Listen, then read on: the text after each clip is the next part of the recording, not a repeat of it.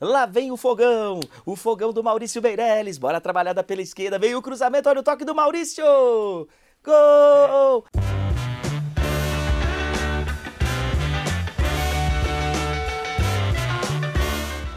Já, já começa assim, eu, não quero nem tentar fazer, tipo, iniciar, tipo, ah, vamos fazer aqui o ele, André Rene. Porque você, como é macaco velho de TV, eu, provavelmente eu vou fazer alguma coisa que eu vou me sentir muito desconfortável. Só que assim, é, eu juro pra você, ó, acabou de entrar aqui André Rene. Pra mim é uma das melhores vozes, tanto que eu poderia chamar vários, eu chamei você. E é muito curioso quando você vem pra cá e você fala, oi, automaticamente quando veio tua voz falando oi, eu veio, veio o Puyol, sei lá, veio, sabe assim, é muito engraçado. Veio umas imagens assim para mim. O Neymar lançando na área. O Neymar lançando na área, aquele, aquele Paris Saint-Germain que, que, que, perde do Barcelona de 5. O gol da virada. A carinha do Cavani aqui, ó. Porra, que merda. É, você, você falou um oi, veio o Cavani meio olhando, chorando. Assim, cara, você. Como é que é pra você ser o dono de momentos memoráveis? Porque, vamos lá, Galvão, é tetra. É, cara, acabou. É pra sempre aquela porra. Tu já pirou nisso?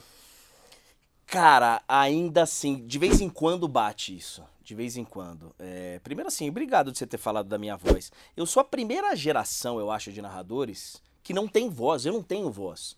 Mas assim, mas é, ela fica marcada de tanto que você ouve, de tanto que os outros ouvem. Mas eu, eu tinha esse problema quando eu comecei a narrar. Pô, eu não tenho o vozeirão. do- O Galvão tem um baita vozeirão. Todos eles, né? Todos eles têm. Eu sou a primeira leva que o cara que me transformou em narrador, o Éder Luiz, que é um grande narrador, falou: Isso aí acabou, você tem que ter ritmo, você tem que. Esquece o vozeirão e tal. Então eu aprendi a me acostumar com isso, com a minha voz. E até hoje tenho um. um- e já, já faz bastante tempo. Mas quando você coloca a sua voz num momento que fica pra sempre, cara, é um negócio assim. é, Poucas vezes acontece na sua carreira.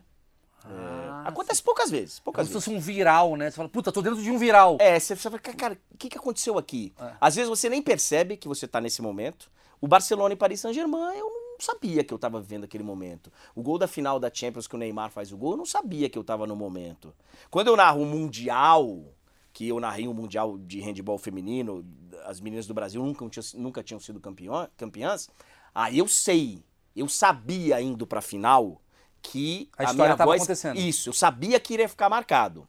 Esses outros momentos, não.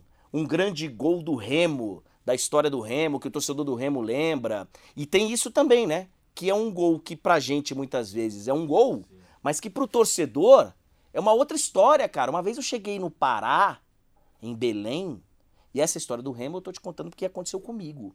Eu peguei um táxi, saindo do aeroporto indo pro hotel, o pessoal tava na rua, era um sábado, fui lá pra narrar um jogo que era no domingo, e o pessoal tava na rua, e de repente eu tô passando e ouço uma narração minha.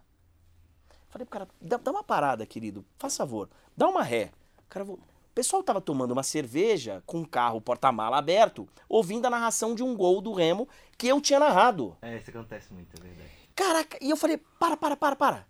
E os caras narrando, gol, Dadá, Dadá, que o Dadá tinha feito o gol. Falei, para que eu vou descer. Desci e fui lá com os caras. Ô, o que vocês estão ouvindo aí? Os caras, caraca, você tá aqui. E assim, na minha cabeça era um gol. E, e, na- e era, um gol muito importante, era um gol em cima do rival e tal. Mas, e eu, e eu fui viver aquilo. Falei, cara, o que, que significa essa narração aqui É porque é a vocês? sua voz, você tá tipo, mesmo. Eu, eu que emiti. Eu sei o que eu vi, mas tipo, a, a representatividade do ba- bagulho, porque assim, vamos lá. Você narra um bagulho que um fã assiste durante a vida. Sim, É- é- eu acho que essa é a força da poesia do, teu, do, seu, do seu rolê. Por exemplo, eu sou botafoguense. É meio triste ser botafoguense, mas eu não paro de escutar a narração do Galvão Bueno, mas assim, mensal. É muito sofrimento isso que eu vou falar. Mas mensal eu vejo o gol do Túlio e o Galvão narrando o gol do Túlio. Então aquilo pra mim, automaticamente quando vem o gol do Túlio, vem a voz do cara, vem toda aquela coisa. Então a minha pergunta pra você é: você se dá conta durante a narração do tipo assim, por exemplo, o cara fez o gol. Aí você, gol! Aí você fala assim, puta, agora. eu Se quiser falar, vendo o Corsa, vai ficar pra história. Sim, você sim, pode vender um Corsa ali. Pode ver. Pode falar, qualquer coisa. Você já passou, você falou, mano, eu não posso errar agora, é, é, é, eu vou viver a emoção. Toda hora. Toda hora. Toda hora. Porque eu sei o, o que vai acontecer com essa narração. Mas assim, eu não dou conta do tamanho dela na hora. O meu objetivo ali é não errar. Não errar. Saber quem fez o gol. é, Não errar o nome do cara que fez o gol. Puta, que cagada, né? É. Roberto Baggio falar gol! Não, foi tetra! Fudeu pra história. mas- É, tipo, hoje sim, hoje sim, hoje não. Hoje É. não, hoje não, hoje sim. Ma- Mas assim, esse não é um erro, Não né? é um erro, não é um erro, É- porque é, o realmente cara- aconteceu. Ele tá, ele tá construindo algo que acaba que não acontece. Teve Mas uma vez que o Galvão esqueceu de narrar o gol. Isso Ô, Marcão, vou mandar você calar a boca, porque a galera aqui no comentário Não, já a tá galera me reclamando. Adora, velho. Cala a galera boca. Me adora, velho. Mano, tá com o narrador. Vamos Mas ver. o que acontece é o seguinte: é, quando sobe a bola, quando o Neymar cruza pro gol do Sérgio Roberto, pô, não é o Puyol com o cabelão que tá fazendo o gol, que é fácil de identificar. Não é o Messi que você bate o olho e você sabe que é o Messi. É, não é qualquer outro, é, É o o Sérgio, Sérgio Roberto. Roberto. É o Sérgio Roberto. E, cara, a- a- aquilo ali, pô, eu, eu identificar o cara na hora, pra mim, puta, é muito lindo aquilo, cara. Porque Veio levantar Sérgio Roberto! Porque imagina se eu erro, cara. Imagina, se, imagina se eu falo levantamento Piquet! Puta, não era. Não viralizei. Filho da... Ou vou ter que editar, vou ter que. Que aí também eu não, não curto. Nunca fiz. Mas. É, cara. Caramba, é verdade, eu é. não parei pra pensar nisso. O grande precisa- orgasmo de um narrador não é narrar o gol, é acertar, o nome do acertar. jogador. acertar o nome do jogador, é, narrar a jogada como ela foi. Sim. Porque isso fica, cara. Isso fica. O sentimento do cara que tá em casa, muitas vezes o cara tá no dane-se. Dane-se. Mas o narrador, pelo menos eu sou assim, eu me cobro muito, cara, pra acertar o nome do cara. Teve o, o gol do Sérgio Ramos, que leva a Champions de 2014 pra prorrogação. Ele faz um gol no minuto 93, né? Ah, Real Madrid E Atlético de Madrid. Madrid. O Atlético, a gente estava narrando esse jogo, a gente não estava fazendo ao vivo. A gente já tinha, a gente estava narrando ao vivo, mas só ia exibir à noite. A gente estava num, num pacote de direitos de transmissão que ao vivo fazia Globo. Lembrando, só pra, tipo assim, pro pessoal entender, você, tipo, tava numa cabine, Tava numa cabine, vendo a- o que a TV mostra. narrando aquilo que iria pro ar à noite, Tá. mas fazendo o jogo ao vivo. E cara, é, tava até num evento na casa de Portugal, né? Que a final tinha sido em Lisboa, era em Lisboa, então fizeram um evento, colocaram a, a cabine assim, é, um vidro, um aquário pra todo mundo ver. Eu me senti um, um zoológico, né? Sendo todo mundo indo lá. Pessoal dando- tacando o amendoim pra você. Isso, exatamente. E eu lá narrando. E realmente estava acontecendo isso, porque tinha torcedor do Atlético Madrid, de Madrid, tinha do Real Madrid. Você falava um negócio, era, era reação imediata, né? Ó, não sei se foi falta. Os caras já viravam pra cabine. Como não foi? Né? Então o negócio é meio. É, é, é. Porque isso normalmente acontece nas mídias sociais. Pausa, isso é maravilhoso daqui. Tipo, é verdade, cara. Porque você opina. Sim. E, só que você, enquanto isso, você tá narrando. Só tem vocês três. Quando tem uma torcida pra opinar, mudaria o teu jeito de narrar, talvez. Provavelmente. É. E, tanto que às vezes eu nem olho pra mídia social. Nem vou. Que Se bom. o jogo é muito polêmico, eu não vou nem, nem no intervalo. Pra, porque às vezes é legal você dar uma. Não dá mais, porque os torcedores dos dois times te xingam. Então, é, é até sinal de que foi bom trabalho. Quando os dois te xingam é que você fez certinho. É. Mas aí, cara, você tá tendo aquela resposta na hora, e os caras olhando e tal. E quando vem a bola pra área, que bate o escanteio, é, eu não consigo identificar quem faz o gol. Não consegui. É tipo um Mas- Adriano Gabiru da vida. pum, cabeça. Pô, é- só era o Sérgio Ramos. Mas toque de cabeça, e aí eu falo, eu não sei quem subiu, só sei que alguém meteu a testa na bola. Pô, e recebi vários elogios por ter Ah, falado porque isso. você foi sincero. E eu falei, cara, eu não sei quem foi. Só sei que é um gol que leva pra prorrogação e que. Aí Mas depois no, no, no- no replay, aí sim, né? Mas sabe por que você recebeu vários elogios? Porque as pessoas também não sabiam quem era. Porque se fosse um Puyol da vida cabeludo, fala, mano, esse cara é um imbecil, É, como ele não é, sabe? é. Eu acho que cai por aí. É, é, eu achei curioso, cara. é, obviamente a gente vai desmembrando. Só pra falar, eu estou aqui com o André Henning. Agora que a gente já fez a primeira pergunta pra você ficar, que eu aprendi com o YouTube como é que faz isso daqui.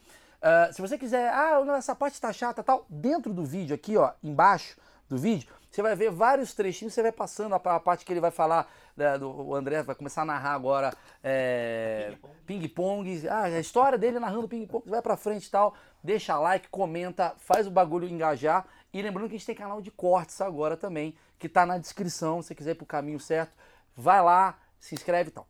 André, você falou um negócio que foi muito curioso já no começo, que você falou assim, eu não tinha voz pra ser é, narrador. E a gente tá vivendo um momento hoje que eu acho que É, é um narrador que não tem voz, é um comediante que não tem graça. As coisas estão acontecendo de uma maneira, de uma maneira muito diferente. Mas como é que você entrou? Assim, eu, eu sei que o papo pode ficar chato, eu não quero entrar no caminho. Ah, em 88 eu estudei isso e tal. Mas é mais assim, eu quero ser narrador. Eu, Maurício Meireles, tomei uma Não tem decisão. faculdade de narrador, né? Como é que é? Eu, o meu é simples explicar, é, resumindo, ouvindo rádio. Ouvindo Osmar Santos narrar. Eu era um torcedor, como todos nós temos um time. Você tinha um time? Você pode falar seu time? Posso, sou corintiano. Puta, E- caiu metade do vídeo. Aí, É, já era. É. Então, assim, corintiano. E eu, e eu tive na minha vida, por conta do meu pai ser jornalista e ter morado fora, ter sido correspondente, moramos em vários lugares. Filho de Hermano, Hermano Henning, deixa Isso. claro isso daí. E, e, assim, quando eu era garoto, a gente morava fora do Brasil. E eu não tinha contato com o Corinthians. E, e meu pai não tinha contato com o Brasil, não tinha internet, nem TV, a Globo Internacional, não existia isso. Então meu pai ligava o rádio, sintonizava ondas curtas para ouvir as notícias do Brasil, para ouvir os jogos do Corinthians. E eu comecei a ouvir rádio, ouvir o meu time pelo rádio. E eu, durante muito tempo, só vi o Corinthians e ouvia o Corinthians pelo rádio ou nas férias, quando a gente vinha pra cá. E aí eu ia assistir jogo da Copa São Paulo, jogo do, do que tivesse. Quer dizer, o seu ouvido. O meu ouvido que me fez querer trabalhar. Nunca quis trabalhar com televisão, até porque não, não ajuda, latinha não ajuda. Eu queria trabalhar no rádio, cara. O meu, meu, meu sonho era falar no narrar, rádio Mas narrar. narrar. Só que aí no começo da minha profissão, eh, eu comecei a ser repórter e eu desisti. Eu falei, eu nunca vou ter esse vozeirão. Eu trabalhei com o Éder Luiz, um narrador de rádio, que ele é o, o estilo. Tem diversas maneiras de se narrar no Brasil inteiro, né? O, o estilo em São Paulo, ele é estilo metralhadora. E o Éder é a metralhadora dobrada. É um. é exatamente. Eu falei, eu nunca vou conseguir fazer isso. Nunca. Então eu É um trapper, né? é um. Eu falei, cara, eu não vou, então eu vou continuar aqui como repórter. Fiz uma carreira bem legal como repórter, Copa do Mundo, Olimpíada e tal. Aí caiu no meu colo, cara. Eu fui pra uma Olimpíada que ele ia narrar o vôlei e eu ia, isso Atenas, e eu ia reportar de lá de Atenas, e ele ia narrar daqui do Brasil. E ele teve um compromisso no dia e me ligou e falou: escuta, o jogo de amanhã eu não vou poder narrar. Narra daí. E você falou, não sei fazer isso. falei, mas narrar daqui, você não conhece vôlei? E na hora caiu minha ficha. Eu falei, conheço, claro. Pô, eu sabia que você tinha que botar a bola no chão, basicamente, né? Vôlei. Dá dois, três toques, mas não sabia o oposto, é, não sabia detalhe nenhum. Falei, claro que eu conheço. Senti que a oportunidade vinha. E ele falou, então narra daí. Passei a noite estudando. Vários caras me ajudaram. A gente estava em uma equipe grande de jornalistas brasileiros em Atenas. E aí eu narrei no dia seguinte, terminou o jogo, ele me ligou e falou: tá bom, você vai narrar. Pra vida o- inteira. eu Não você vai, na- mais você vai, narrar você essa vai narrar, é, vai narrar o vôlei O daí. Éder falou, ainda bem que você narrou, porque eu não entendo. o vôlei. Imagina, o Éder também não entendia. E aí o Brasil foi medalha de ouro. O Brasil ganhou a medalha de ouro Com a sua narrei narração. com a minha narração. No rádio. No rádio. Arrumamos um comentarista lá, seu Orlando Duarte estava lá de bobeira. O seu Orlando comenta com você aí. Tá bom. E aí nós dois fizemos lá as transmissões. Quando eu voltei, ele me chamou e falou: Cara, você vai narrar futebol também, você vai virar narrador. Falei: Eu não tenho voz, Éder, não tenho. Isso aí foi um. Não existe isso, não. E aí começa. E aí eu fico um tempo no rádio, depois vou pra TV, aí vira esporte interativo, aí vira minha. Mas foi isso, foi caindo do céu uma oportunidade. E você falou um negócio que é muito verdadeiro, porque é, todos os narradores que eu vejo hoje, o Rômulo, você, tem uma galera muito legal hoje, assim, que tipo, que sai daquela coisa clássica do narrador, ó, começando agora, a bola, não sei o quê. E, e a gente, e eu acho que, cara, tem tanto lugar que eu quero ir desse, dessa timeline de perguntas e dúvidas dos meus achismos, que eu vou para um lugar que você mesmo trouxe aqui, que é, ah, eu, eu, existem vários tipos de narradores, você falou assim. É, é muito interessante entender como que vocês veem isso. Como é que é? Tipo assim, você falou narrador metralhadora, tem um narrador de São Paulo. Como é que é as diferenças, assim? É muito mais cultural, né? E, e de tradição mesmo. É, a, a- narração do Rio, cara, e de São Paulo, elas são completamente diferentes. Completamente diferentes. Aí, se você colocar o gaúcho na história, É, mas é assim, é tudo muito esquisito. Paraná é mais, mais parecido com São Paulo, que tem uma influência. No Nordeste é uma outra história. Como é que é cada uma? Eu queria muito entender. Então, no Rio é, é um negócio mais cantado, né? Lá vem o fogão, o fogão do Maurício Meirelles, bora trabalhada pela esquerda, veio o cruzamento, olha o toque do Maurício! Gol! É, é muito mais assim. É o Em São- garotinho. É o garotinho. É, o, o Penido já é mais. Mas o Edson Mauro, caras que, né, que fizeram história lá no Rádio do Rio. Em São Paulo, Éder, Silvério, esses caras são mais do. ah, lá vem o Corinthians, a bola trabalhada pelo lado esquerdo, toca pra casa, gol! É um negócio muito mais. Você tá falando que tem a ver com o cidadão, paulistano. Tem, tem, tem. Sem dúvida. Que sem louco dúvida. Sem isso, dúvida. velho. A narração do Nordeste, é, eu morei muito tempo em Salvador, então peguei muitas coisas ali. né? Lá vem o Moço a bola dominada, vem o Bahia, vem o Tricolor de Aço. Mais parecida com o Rio, porque existe a influência ainda da época da Rádio Nacional Sim. e dos clubes que. Então, assim, tem, tem, tem diversas formas. E acho que a minha geração, na televisão, especificamente, que é o nosso veículo hoje, ela trouxe um negócio diferente, que é o Rômulo, o Everaldo. Puta, Everaldo é ótimo também. pois adoro. é, o Everaldo é um gênio. É foda. É, modestamente eu. Então, assim, a gente, a gente traz um, um- um toque diferente. frescor. É, A nova geração dos narradores. porque eu acho que a gente, como telespectador, a gente ligava a televisão, a gente identificava, cara. Luciano do Vale tá narrando. Sim. Galvão. Silvio Luiz. Você ligava a televisão, você sabia quem era. Marco Antônio, que narrava. É, Gilson Mão de Pilão, afunda, afunda, afunda, Didio. Então a gente sabia quem estava narrando. Chegou num momento, quando vem a TV fechada, que ficou meio que pasteurizado. Você lembra, que- pô, quem é esse cara, cara? Ficou tudo muito igual, na mesma tonalidade, no mesmo. seguindo um padrão que, que na época era, né? Ó, TV fechada, esporte, é para um público classe A, segmentado. Então, Não seja tão povão. é. Pô, o cara não. O cara quer ver dados de calor. O cara, Mapa de calor. Exatamente. O cara quer. ó, o cara quer uma análise mais profunda. O cara quer que você seja chato. Chato. E não é essa a realidade. Hoje a gente vê que não é Puta, isso. o torcedor ele quer essa- se emocionar junto. Seja classe ele A, B, C. ele é rico, ele é rico, ele. Não, ele, ele- É. ele se emociona com Petrus. Pois é, é, exatamente, exatamente. Então, cara, a gente viu isso acontecer na, na, na TV. Então, quando eu acho que quando todos nós tivemos oportunidades, não posso falar como porta-voz deles, mas eu tenho essa sensação que quando a gente teve a oportunidade, fala, cara, eu quero que o cara ligue a televisão e ele saiba que sou eu narrando. Sou eu, o André. Às vezes o cara pode até se confundir, porque, por exemplo, o, o esporte interativo, vários narradores que trabalhavam comigo lá acabaram seguindo o meu estilo. A gente fez meio que uma Eu caminhada percebi isso. né? Verdade. De gritaria, de intensidade, de. Verdade. Não, Então, de voz comum. sim, e, e- e de maneira mesmo de. E a gente. Então, assim, não tem problema nenhum me confundir de vez em quando. Mas você não vai errar muito feio. Fala, pô, esse aí é aquele careca que grita. Beleza, já me identificou, tô feliz. Entendi. E aí você tem uma questão. Pô, eu tenho tanta coisa pra te perguntar. Vambora! E você tem a questão da- do, do seu, ah, do seu molho, né? Que é o que você coloca. Por exemplo, os bordões é uma coisa muito clássica.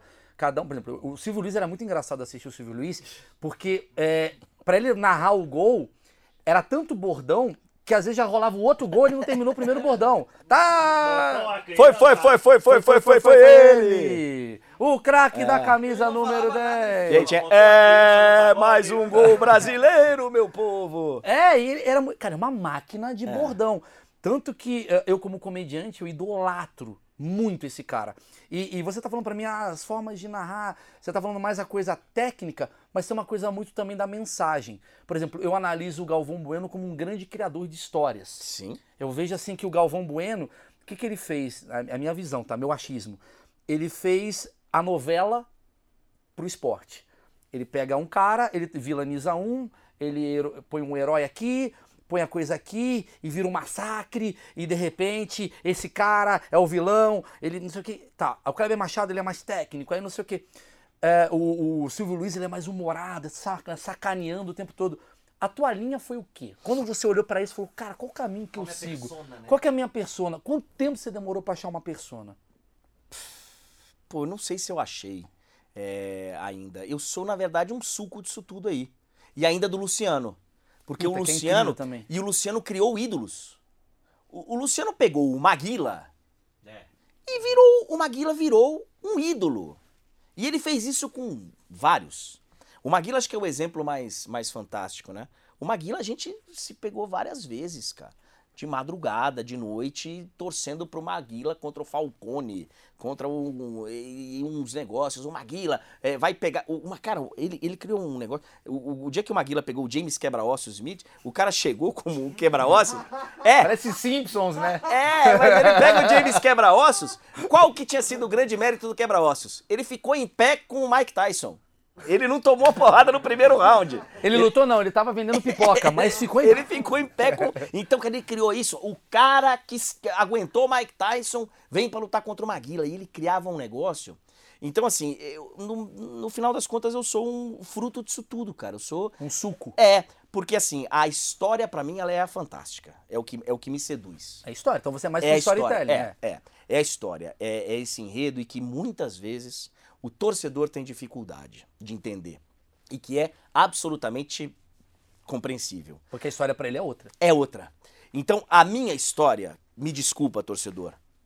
Torcedor do Botafogo, me desculpa. Não é o Botafogo fazer 3 a 0 no primeiro tempo. Essa história estragou meu jogo. O Botafogo precisa fazer um, precisa tomar dois, pra ser sempre no drama, pra contar aquela história sofrida. Aí ele precisa empatar, ele precisa. Essa é a história que eu gosto de contar. O 3 a 0 vai te fazer feliz, mas pra mim a história ela Eu vou, eu, eu vou, eu vou falar uma opinião minha. Quando eu fui pra semifinal da Copa de 2014, eu fui pra ver uma semifinal. Eu não fui pra ver um 7 a 1 Se fosse 1 a 0 a Alemanha, ia ser muito mais do caralho do que o 7 a 1 Pois é. Por mais que teve gol pra caralho, porque você quando compra uma. Podia ser 7x1 pro Brasil, não ia ser uma semifinal. Sim. Eu acho que é mais isso que você tá falando. É. E quando você. e- e- puta, agora. Cara, acho que dá pra gente pirar nisso daqui. Porque é muito curioso, porque você vem com uma narrativa mais ou menos na sua cabeça do tipo assim, cara, vou dar uma estudada.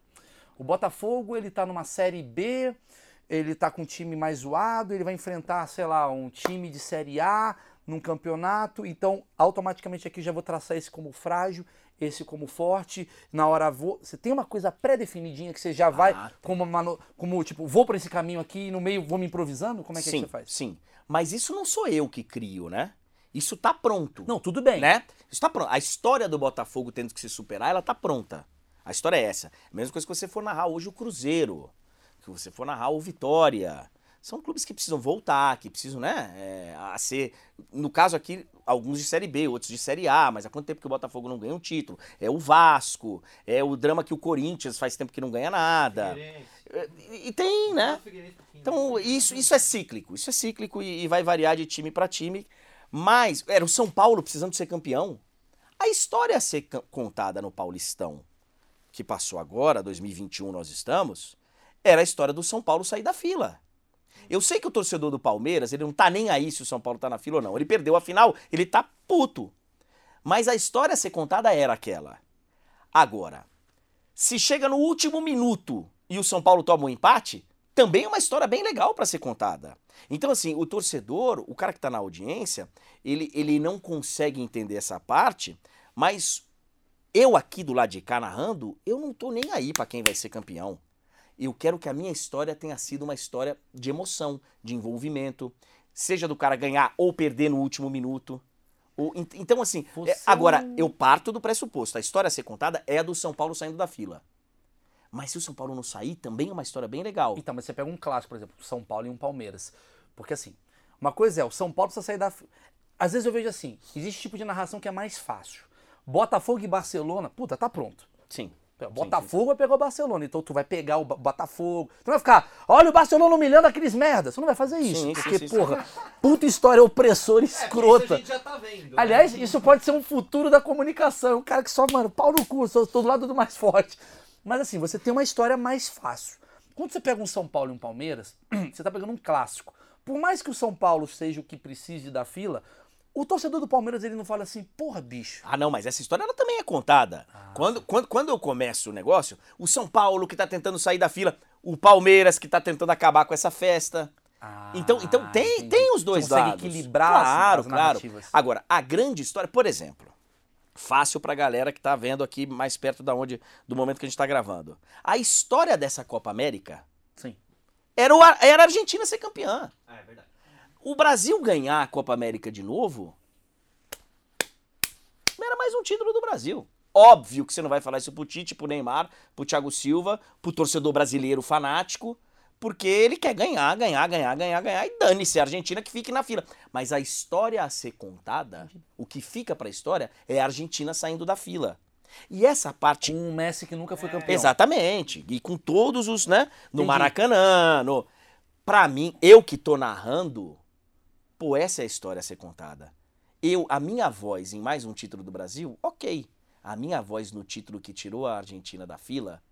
Então, o, o narrador, muitas vezes, ele é muito, no final das contas, egoísta.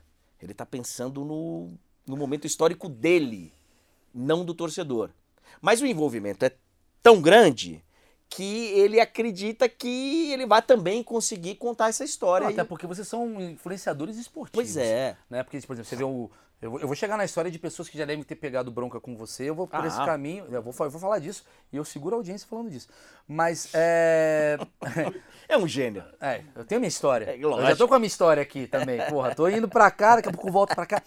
Você, ah, você falou um negócio muito curioso, que é o fato de você tá, você tá fazendo uma narração do seu país e a gente vem de narradores parciais com o seu país. O Galvão Sim. é um caso maravilhoso, Sim. que é o gol da Argentina. Ele dá aquela morrida e você, o cara, gol do Messi! Você vai pra esse lugar de tipo, a história tá contada e aqui tem um ápice. Mas olha só, É. o que eu te falei que a história a ser contada é o título da Argentina, não significa A que eu torcida. vá. É, é. Não, não significa que eu vá contá-la dessa forma. Ah, entendi. né? Dessa forma, eu vou contar com a tristeza. Eu tô narrando pro Brasil, mas é- essa é uma história importante. Então, assim, é, só não pensar que eu vou. Ah, tá jogando o Brasil contra a Argentina e eu vou focar no lado da Argentina. Não. Mas eu Entendi. sei que aqui tem um. É o, é o, é o, é o enredo, é a história do, do vilão. Sim, você tá. Que tem que ser importante Não, no. é maravilhoso. Você, você, na verdade, você tá improvisando uma redação. Exatamente. Porque assim, qual que é. Vamos lá, tá Brasil e Argentina. Caramba, você pode ir pro caminho de. É um caminho óbvio e ruim. O Brasil vai lá, vai ganhar a Copa América. Então, assim, gente, a Argentina tá pra sair da É, fila. é o Brasil vai acabar com essa festa. Isso, exatamente. Entendi. Esse é, o- esse é o É tom. o enfoque que Esse você é o tom. coloca na Olha, coisa. eles estão com tudo. Mais uma vez eles vão chegar aqui e vão estar perto. 14, vai ter, eh, sete anos atrás, estiveram aqui nesse mesmo lugar contra a Alemanha para ser campeão do mundo. E hoje, o que, que vai. Então, a his- é em torno dessa história, não tem jeito. Como eu vou contar essa história? Por isso que eu digo, a história a ser contada é essa. Mas eu, eu, eu tenho que girar em torno dela de uma forma né, que seja também de acordo com a minha audiência. Você já ficou puto quando a sua história tava linda, linda, e de repente, no intervalo, essa história mudou você falou, ai caramba, pra onde eu vou agora? É, no, no intervalo é ruim. Porque você. É aquela história de fazer 3 a 0 no primeiro tempo. Então, assim, você. Acabou a história. É. Você, você. Esse é um jogo que é difícil de. Especialmente se tiver toquinho de lado, toquinho de lado. Porque tem jogo que outro time tá indo pra cima, tem jogo. E aí, às vezes, você é obrigado a, a refazer a história. E então fazer o. Eu vou buscar lá. A produção vai me ajudar e tal. Pra ver qual foi a maior goleada que o Botafogo já deu na história contra esse rival. Ou que já sofreu desse rival. Então eu tô narrando o Botafogo 3 a 0 contra o Vasco. Eu vou buscar, cara. Recentemente, o Botafogo tomou algum 6 a 0 do Vasco pra devolver. Ah, que- Então agora, então eu vou ter que ir pro outro lado, não mais pro lado do jogo equilibrado e pode eu vou pro lado da de devolver a goleada, de O intervalo é o lugar que você faz isso? Geralmente Não, assim? isso, isso eu faço o jogo inteiro. Mas tem as histórias Jogo pessoais também, né? Tem as, tem, tem as Do histórias tipo, o cara vai ser pessoais. artilheiro, ou o cara voltou de Sem dúvida. Perfeito. E aí é a parte do Luciano. De criar o, o herói, o indivíduo, né? O, o- e aí e tem sempre uma história a ser contada, cara. Tem sempre. Mas eu gostei disso daqui que você falou. Você falou, o tempo todo eu tô ali. O Como é que você todo. tá buscando, de repente, você fala, pô, o Náutico tá fazendo 3 a 0 no Santa Cruz. Caralho, fudeu aquela história. É. Pô, era um clássico e de repente, tá. Como é que eu vou botar isso daqui? Aí você quer falar, putz, será que o Náutico já ganhou de 6 a 0 Como é que você busca isso, isso, isso durante aí a... tem duas formas. Essa, essa é, a, é, é a exceção, né? Porque, no geral, as histórias a serem contadas, elas estão ali muito próximas. Ah, Ela é- você tem um é- roteiro ali. É, é, eu, eu, eu, eu, vivi isso, vai. É, se o Atlético de Madrid for para uma final de Champions, a história tá na minha cabeça. São três finais em que eh, não ganha, são Sim. três vices, não Tá tem o claro. seu título. Tá muito claro, tá tudo muito próximo a história a ser contada. Agora, eh, tem duas formas. Uma é o, a produção mesmo, produção, ponto. Coordenador, cara, eh, me ajuda. Porque o cara, o cara também tá- tem acesso às mídias sociais. Eu, às vezes, vou ali, dou uma olhada, coloco a hashtag ali, tem alguma coisinha a ser contada. E- tem, tem. Isso é uma parada que eu nunca imaginaria. Ah, tem, cara. Eu vou, vou fuçando. Imagina, Carlos, vai tomar no cu você. Tipo, É, Não, respondeu, não respondo, mas. É, é, Ele responde é, na narração. é, é, eu, cara, eu tô com o WhatsApp aberto. Tô com o WhatsApp aberto. Então, eu vou narrar o jogo do Bahia. Eu fui criado na Bahia. Mas vira e mexe, vai, vai pingar lá uma mensagem de um torcedor do Bahia. Pô, esse goleiro, esse não sei o quê. É, Cara, aparece. Com a ajuda ou não da coordenação, aparece. E, cara, tem um negócio fantástico que eu tenho o privilégio de trabalhar com grandes comentaristas. Sim, que eles vão te auxiliando, abre Que tua cabeça, abre a minha respirada. E um deles, ele é maravilhoso, que é o Mauro Betting. Ah, Porque o Mauro Betting, ele vai falar que, né, que em 1948 e tal, ele vai... Já até que ele inventa algumas coisas. Ah, sim, não tenha dúvida. É, mas, é, mas assim, não é o caminho que eu prefiro, tá? Tá. Ir lá atrás e buscar na. Mas é, É que às vezes, às vezes é o que sobra. Às vezes é o que sobra. Eu prefiro ir no, no cara que tá há quatro jogos sem fazer gol e já tá 3 a 0 ele não fez ainda. Quer ver, ó? Recentemente, a França, o Benzema voltou a, a vestir a camisa da França. Ficou lá cinco anos fora, tal. A seleção foi campeã do mundo, sem ele e tal. Eu fui fazer um amistoso. França e. sei lá. Pô, a história a ser contada era a volta do Benzema e tal. E 3 a 0 pra França no começo do jogo. E não tinha o dele. Pronto, agora é ele. Putz, É o gol lindo. do Benzema. Aí ele vai e chuta uma bola na trave. Ah, Mais não foi lindo hoje, ainda. é. ainda. Putz. E, e aí, e aí? Aí não sai. Eu ia narrar o jogo seguinte, eram dois amistosos antes da Euro. Putz, que lindo, porque eu já tenho uma história pro próximo, ele não fez hoje. Então, então e- e por isso que é assim, é a, cara, isso vai, é, é toda hora, porque o cara faz o gol, né? E ele fez o gol, agora a história é outra. E aí? Ele já fez o gol. Então, na verdade, esse termo narrador ele é um pouco equivocado, porque o narrador é o cara da TV fechada que você estava falando, que é o cara que está narrando. Isso. Pegou a bola. Eu, eu- eu gostava muito de ver o Neto, adorava ver o Neto quando ele era comentarista, porque ele realmente é um narrador. E- e- e- é- é- era muito engraçado, Neto, eu te amo, mas era muito bom. Tá aí o pessoal subindo aí no palco, aí a criança aí tirando a meleca, ele vai narrando o que tem. é. Tá ali o gramado, o gramado sempre ruim aí do Pra Pacaembu. falar a verdade, não devia nem estar usando essa 10. É, exatamente. Ele começa já Ele é muito bom, ele é muito Ele bom. é direto, Ele ele, é é, muito bom. ele é um narrador, ele é maravilhoso. Mas você é um cara que, assim, você é um contador de uma grande história É, é. que você, ah, que talvez seja os caras que você olhou, né, e, e- e trouxe pra você. É, é- é- só te Vamos lá, vai, interrompendo. por favor, por favor. É, é até um crime o que eu vou fazer. Mas é isso, cara. É tentar ser o Galvão Bueno da parada. Contar, vender uma emoção, contando uma história. Porque no final das contas o cara tem que se identificar com aquilo. Ele tem alguma identificação consciente ou não. Pode ser inconsciente. O cara não tá percebendo. Mas ele, ele, ele se envolve de alguma forma com a história do cara que não faz gol há quatro jogos, do cara que só tava tomando frango e faz duas defesaças no jogo e, pô, e começa a ganhar confiança. Então tem várias mini histórias ali sendo contadas que o cara do outro lado, sem perceber, ele se identifica.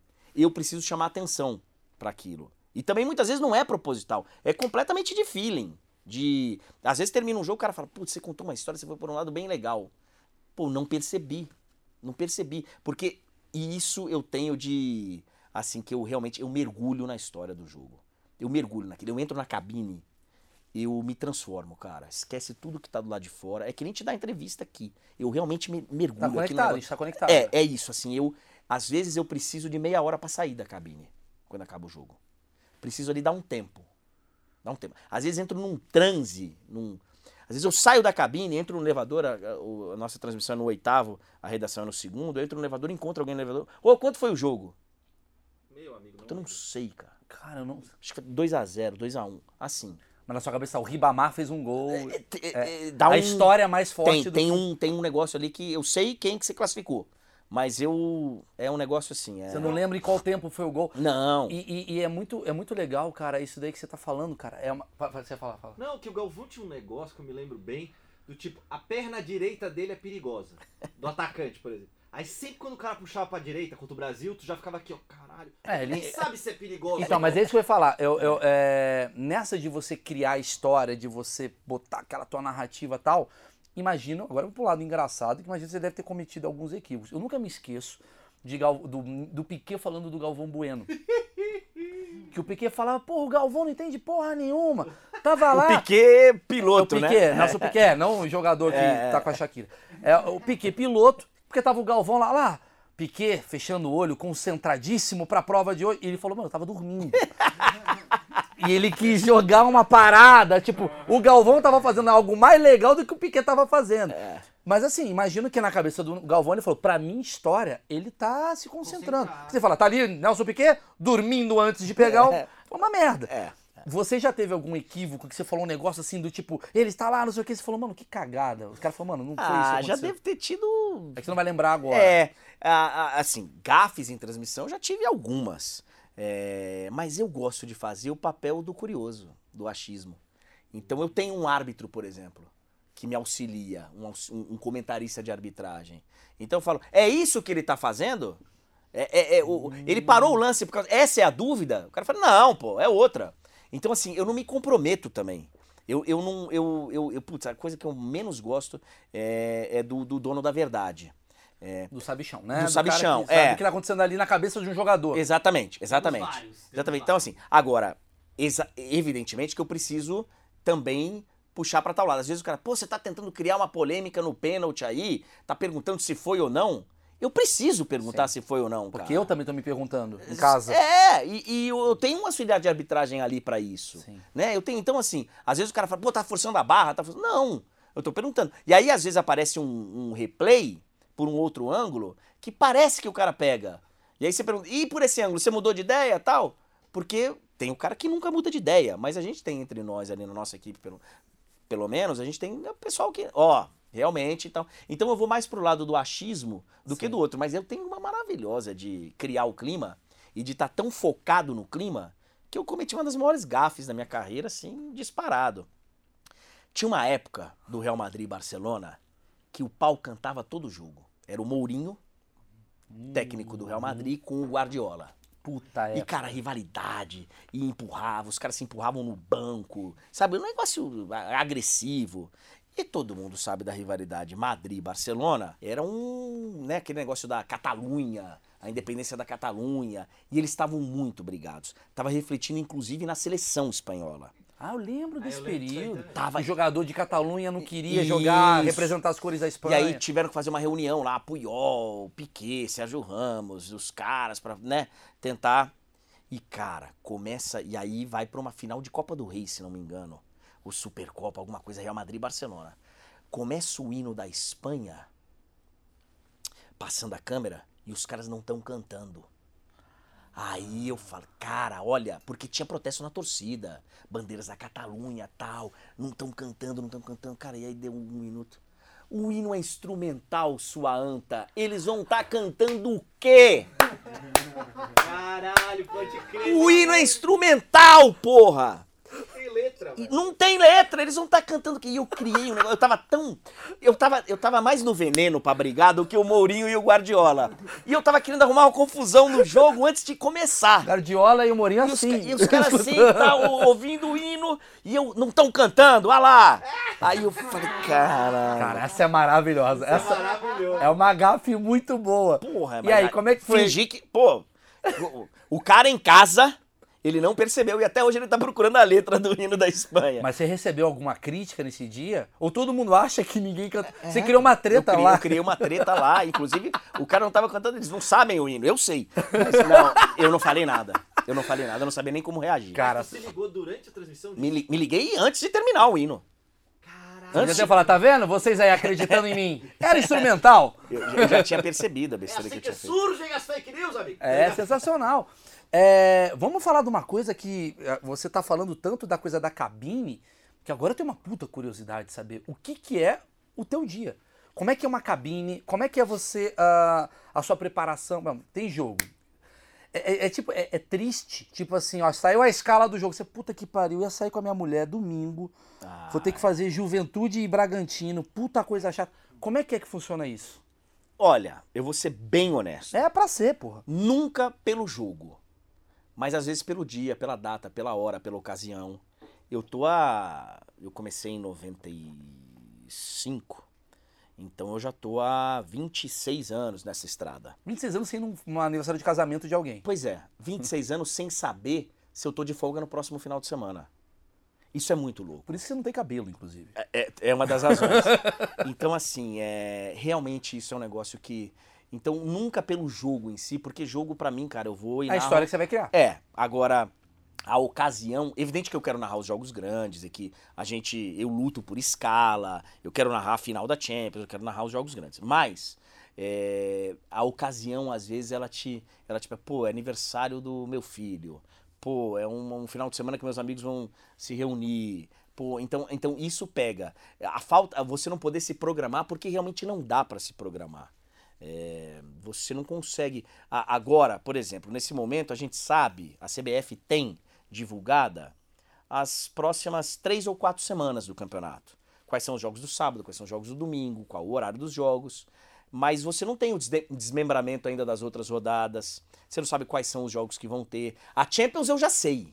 Eu já sei os jogos da Champions, as datas da Champions que eu vou fazer até o fim da temporada. Sim, independente do time. Independente do time, eu sei Porque que aquela sabe. terça e quarta eu tenho Champions pra narrar, terça e quarta, terça e quarta. E o sábado da final, isso eu sei. Mas as outras competições é, é muito, é muito difícil, cara. Então, então assim, é, é receber a escala. E eu sou um cara de preparação, Maurício, muito chato. Muito chato. Eu sou metódico, eu sou. Você, você tem alguma superstição? Puta, eu tenho. É, me preparar. Minha preparação, eu sou um cara chato. E eu escrevo, cara. Eu sou um. Eu trouxe pra você ver, se você quiser ver. Pô, quero Eu ver, te mostro. quero ver. Pega, pega essa, essa minha pasta, é. Eu trouxe pra você ver uma preparação minha pra um os jogo. falam Champions, Real Madrid, Barcelona, mas tem o Shakhtar dos Lesk, né? Tem, Cara, tem. isso é maravilhoso. Tem. E eu Porra, vou, Isso é do cara. Aliás, convidados do achismos. Isso é Se preparem, maravilhoso. né? Eu vou te mostrar- vou te O cara mostrar- se preparou pra Esse é achismo. exemplo. vou te mostrar o que que é uma. Isso aqui é de uma final de Champions. Então eu tenho uma folha com tudo que é a competição, a temporada, Ó, o... aí, né?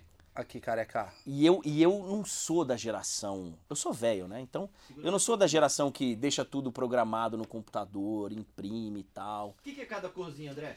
Não, a cor, a cor é aleatória. Ah, tá. Mas eu, eu ressalto para poder ter a visão melhor. Então aqui, ó, Champions League, temporada tal. 13 títulos do Real Madrid. Ali na direita, Estádio do Dragão. Mais ou menos 16.500 torcedores, né? Edição número 66. Pela segunda, segu- pela segunda vez seguida, final sai de Istambul e vai para Portugal. Vai ser o 14º título inglês. É, tem ali quantos caras? Quarta vez que a partida Que final acontece. hora, então velho. tudo isso tem o árbitro, Antônio Mateu Larroz. É, quem vai cantar antes, lá tal, Marshmello, DJ, produtor, não sei quem. Isso é você que anotou, não é sua produção. Tudo eu, tudo eu. Isso eu faço questão eu, eu, Até pra, pra, pra fixar. pra fixar melhor. Então essa é uma página geral de competição. Aí eu vou pra página do jogo. Manchester City e Chelsea, Sim, que foi a final desse ano. que é a de final desse 2021. ano. Então aí eu vou com, né? Aí tem o técnico, quando chegou, qual foi a campanha eh, na primeira fase, eh, a história do clube. eh, aí vai mais já começando no jogo. Sim. E aí tem a parte da escalação, que eu escalo os caras e aí coloco embaixo o primeiro nome, o clube do cara, a A nacionalidade, idade, sei a lá. nacionalidade, idade, Informações sobre os jogadores. informações ali básicas sobre os jogadores. Tem os jogadores brasileiros, por exemplo, aqui o Cancelo, ele tem mais coisa escrita, por quê? Porque ele é português, afinal é em Portugal. Então, de repente, se, se ele Tem um já, link ali. É, se ele já jogou no jogando em estádio, casa, tá nervoso, isso, exatamente. pá. Qualquer coisa. Muita, assim, 80% do que tá aí eu não vou usar. Sim, sim. Mas Mas acontece. Vai que Deus me livre, o cancelo se machuca sério no jogo. Puta, e justo em casa, justo, sabe? Histórias assim que Cara, então assim, é, você que escreve. eu então... escrevo, jogo por jogo, todo Cara, jogo. isso que ele Pera- falou peraí, é uma curiosidade interessante, mal. Porque nessa Eurocopa teve o caso do Erickson. E não se prepara pra isso, ninguém se prepara. Ninguém né? se prepara. Como O é Erickson, que só pra é? explicar, o caso do Erickson foi um jogador que desmaiou em campo, Isso. né? E poderia ter. Erickson é celular, é Erickson. É Eriksen. Eriksen. Christian É, o Eriksen. jogador Eriksen que é, desfaleceu em campo, digamos Isso. assim. E todo mundo poderia achar que ele poderia. Quer dizer, muita gente achou que ele tava morrendo e você tava. a- a- Não, não era você que tava vendo, tava vendo. Tava vendo, tava, Tava vendo. vendo, tava vendo. É, é, uma, é uma transmissão difícil, cara, de fazer. É, porque você sai da alegria, né? E, sai da- você, é, e você não tem informação. Eu aprendi disso no tempo de repórter ainda. Você vai aprendendo, né? na- é, você não é médico. Primeira coisa que o cara tem que entender quando ele tá falando no rádio, na televisão. No... Cara, você não é médico. Então não fala o que você. Muitas vezes a gente sabe. O cara puxa a perna, é muscular. Você sabe, mas olha, tudo leva a crer. É indício. Com de- certeza é o fêmur. é, é, aí não dá, não dá. Então, assim, é, e ali é um, é um momento que você não tem. Eu vivi isso como repórter na época que o, no- na época, no, no dia que o Serginho morreu. Ah, o jogador Morumbi. É, eu tava. Era repórter naquele dia. Então é um negócio que você não se prepara. Mas se por um acaso você tem alguma informaçãozinha e tal, é, te ajuda ali a segurar um pouco. Claro, porque às vezes fica 20 minutos parado. É. Eu, eu fico com dó de narrador que narra blackout, dá uma dó do cacete. Tá o jogo rolando, tipo, os caras. São Januário. É aí apaga a luz. Aí você vai narrar o quê? Ah lá, complicado. E aí sempre tem aquela frasinha, você tá vendo claro o campo porque nossas câmeras... É, exato. compensam a.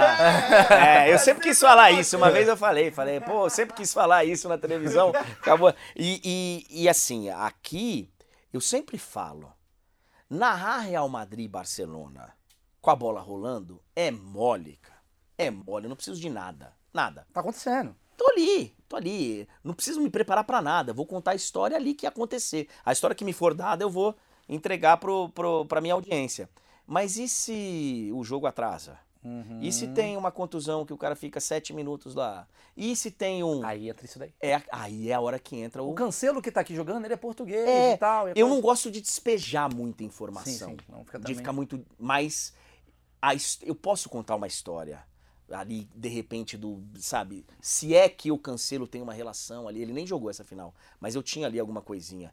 É, fez a base lá, morou no estádio, sei lá, tem, tem tanta coisa que. Entendi, entendi. Tem tanta coisa que acontece de.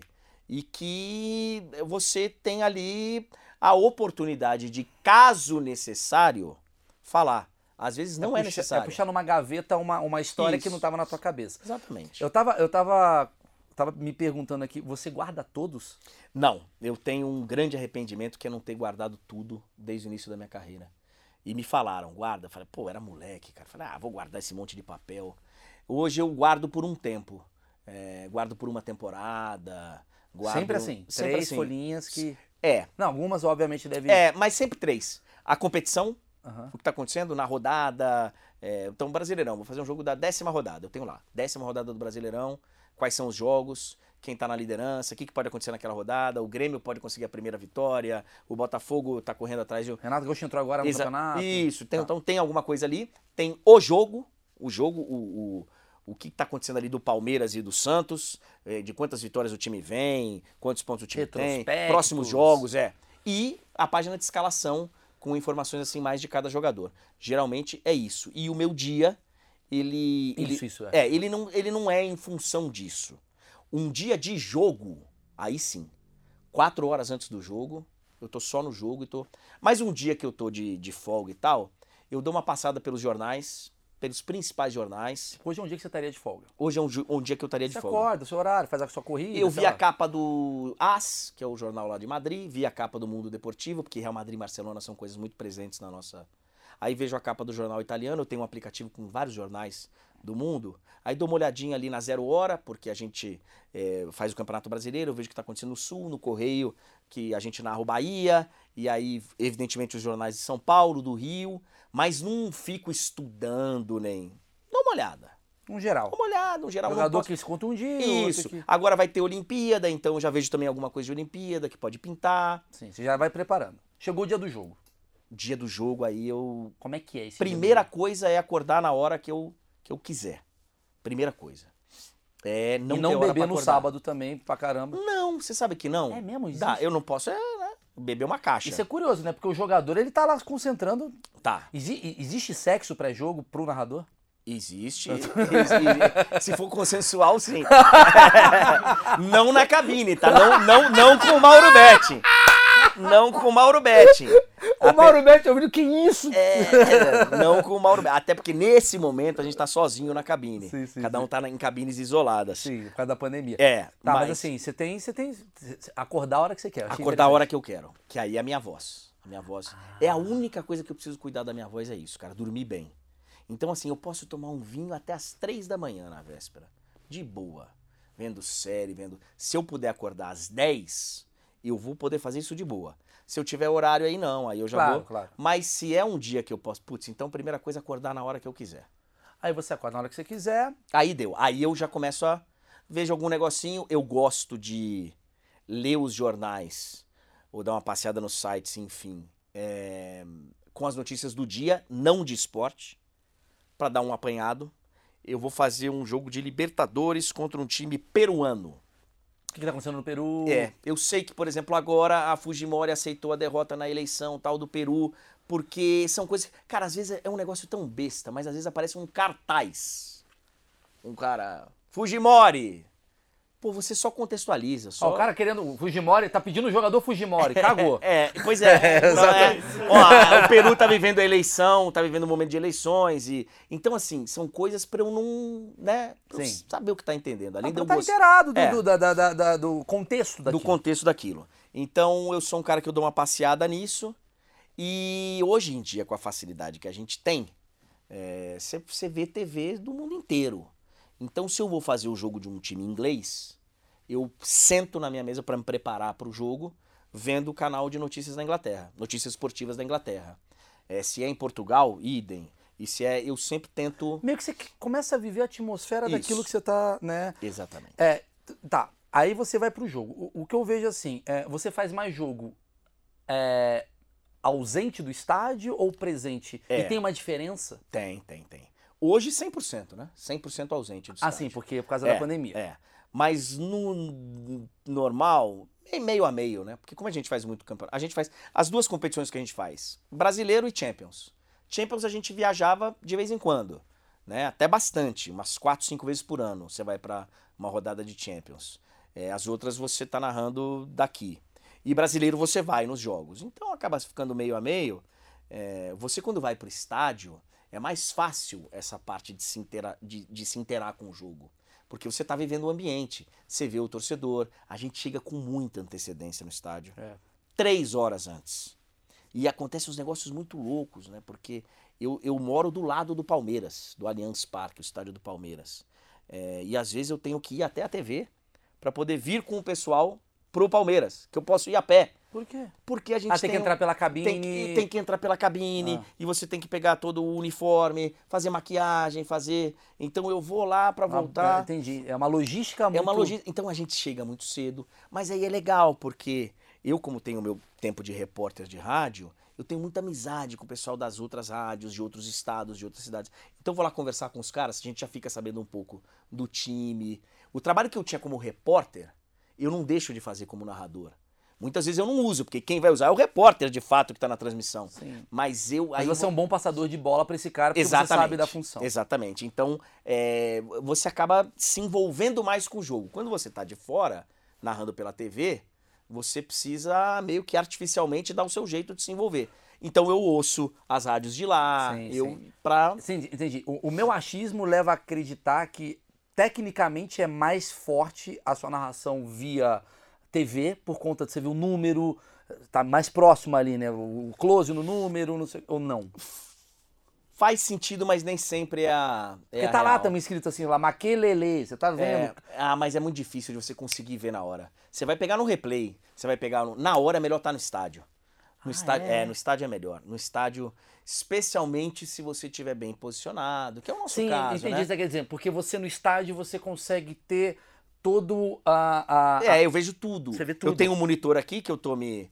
Mas às vezes acontece de estar acontecendo alguma coisa fora da imagem. É que o estádio tem os dois. É, Tem a TV e, e tem eu o tô aqui, eu tô aqui, eu tô aqui. testemunha do negócio que a imagem não mostrou. Exatamente, Exato. ó. Enquanto isso, ó, porque às vezes o jogo para, todo mundo olha para um lado, você tá na imagem, tá todo mundo olhando pro lado e eu tô vendo o lado. Já. Que já entrou vi. um cara pelado. Exatamente. Já viu o que aconteceu. isso na final da Champions em Kiev. Entrou uma moça pe- pelada. Ninguém em casa percebeu, porque pararam, não mostraram tal, mas a gente chamou atenção pro fato. Então, tá no estádio É melhor. Agora, eu já narrei Super Bowl. Ah. Super Bowl é um esporte que, que- pra é mim. muito detalhe, é muita coisa. Muito detalhe. Pra mim, assim, é um negócio difícil de fazer. São 50 e tantos caras por time e tal. Então, pra mim, Puta merda, é em termos de estrutura, é, ainda mais porque eles colocam as cabines, as, as posições de transmissão das TVs de fora dos Estados Unidos muito longe, eu prefiro fazer pela televisão. Porque é mais detalhe. É, e aí eu já conto um segredo. Ouvindo a narração em inglês. Eu peço pro cara colocar no meu ponto a narração da geração internacional. Você tá maluco. Porque aí eu ouço o cara. Eu tiro muitas dúvidas com o cara aqui. Teu inglês é foda. É, eu, pelo fato de ter morado fora e tal, eu. eu Não, imagina. Não, eu não entendo inglês. Não, não entendo. Boa a voz dele. Mas ele falou busy, busy. Ele Tá fica- ocupado.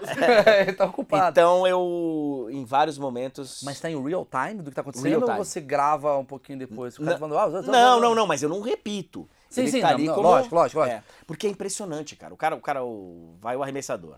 Jogada que tem quatro receivers, vai. Quatro caras pra receber passe. Cara, pum, pum. O cara já identificou o americano, o gringo lá, já. aquilo, né? né? Meirelles na recepção.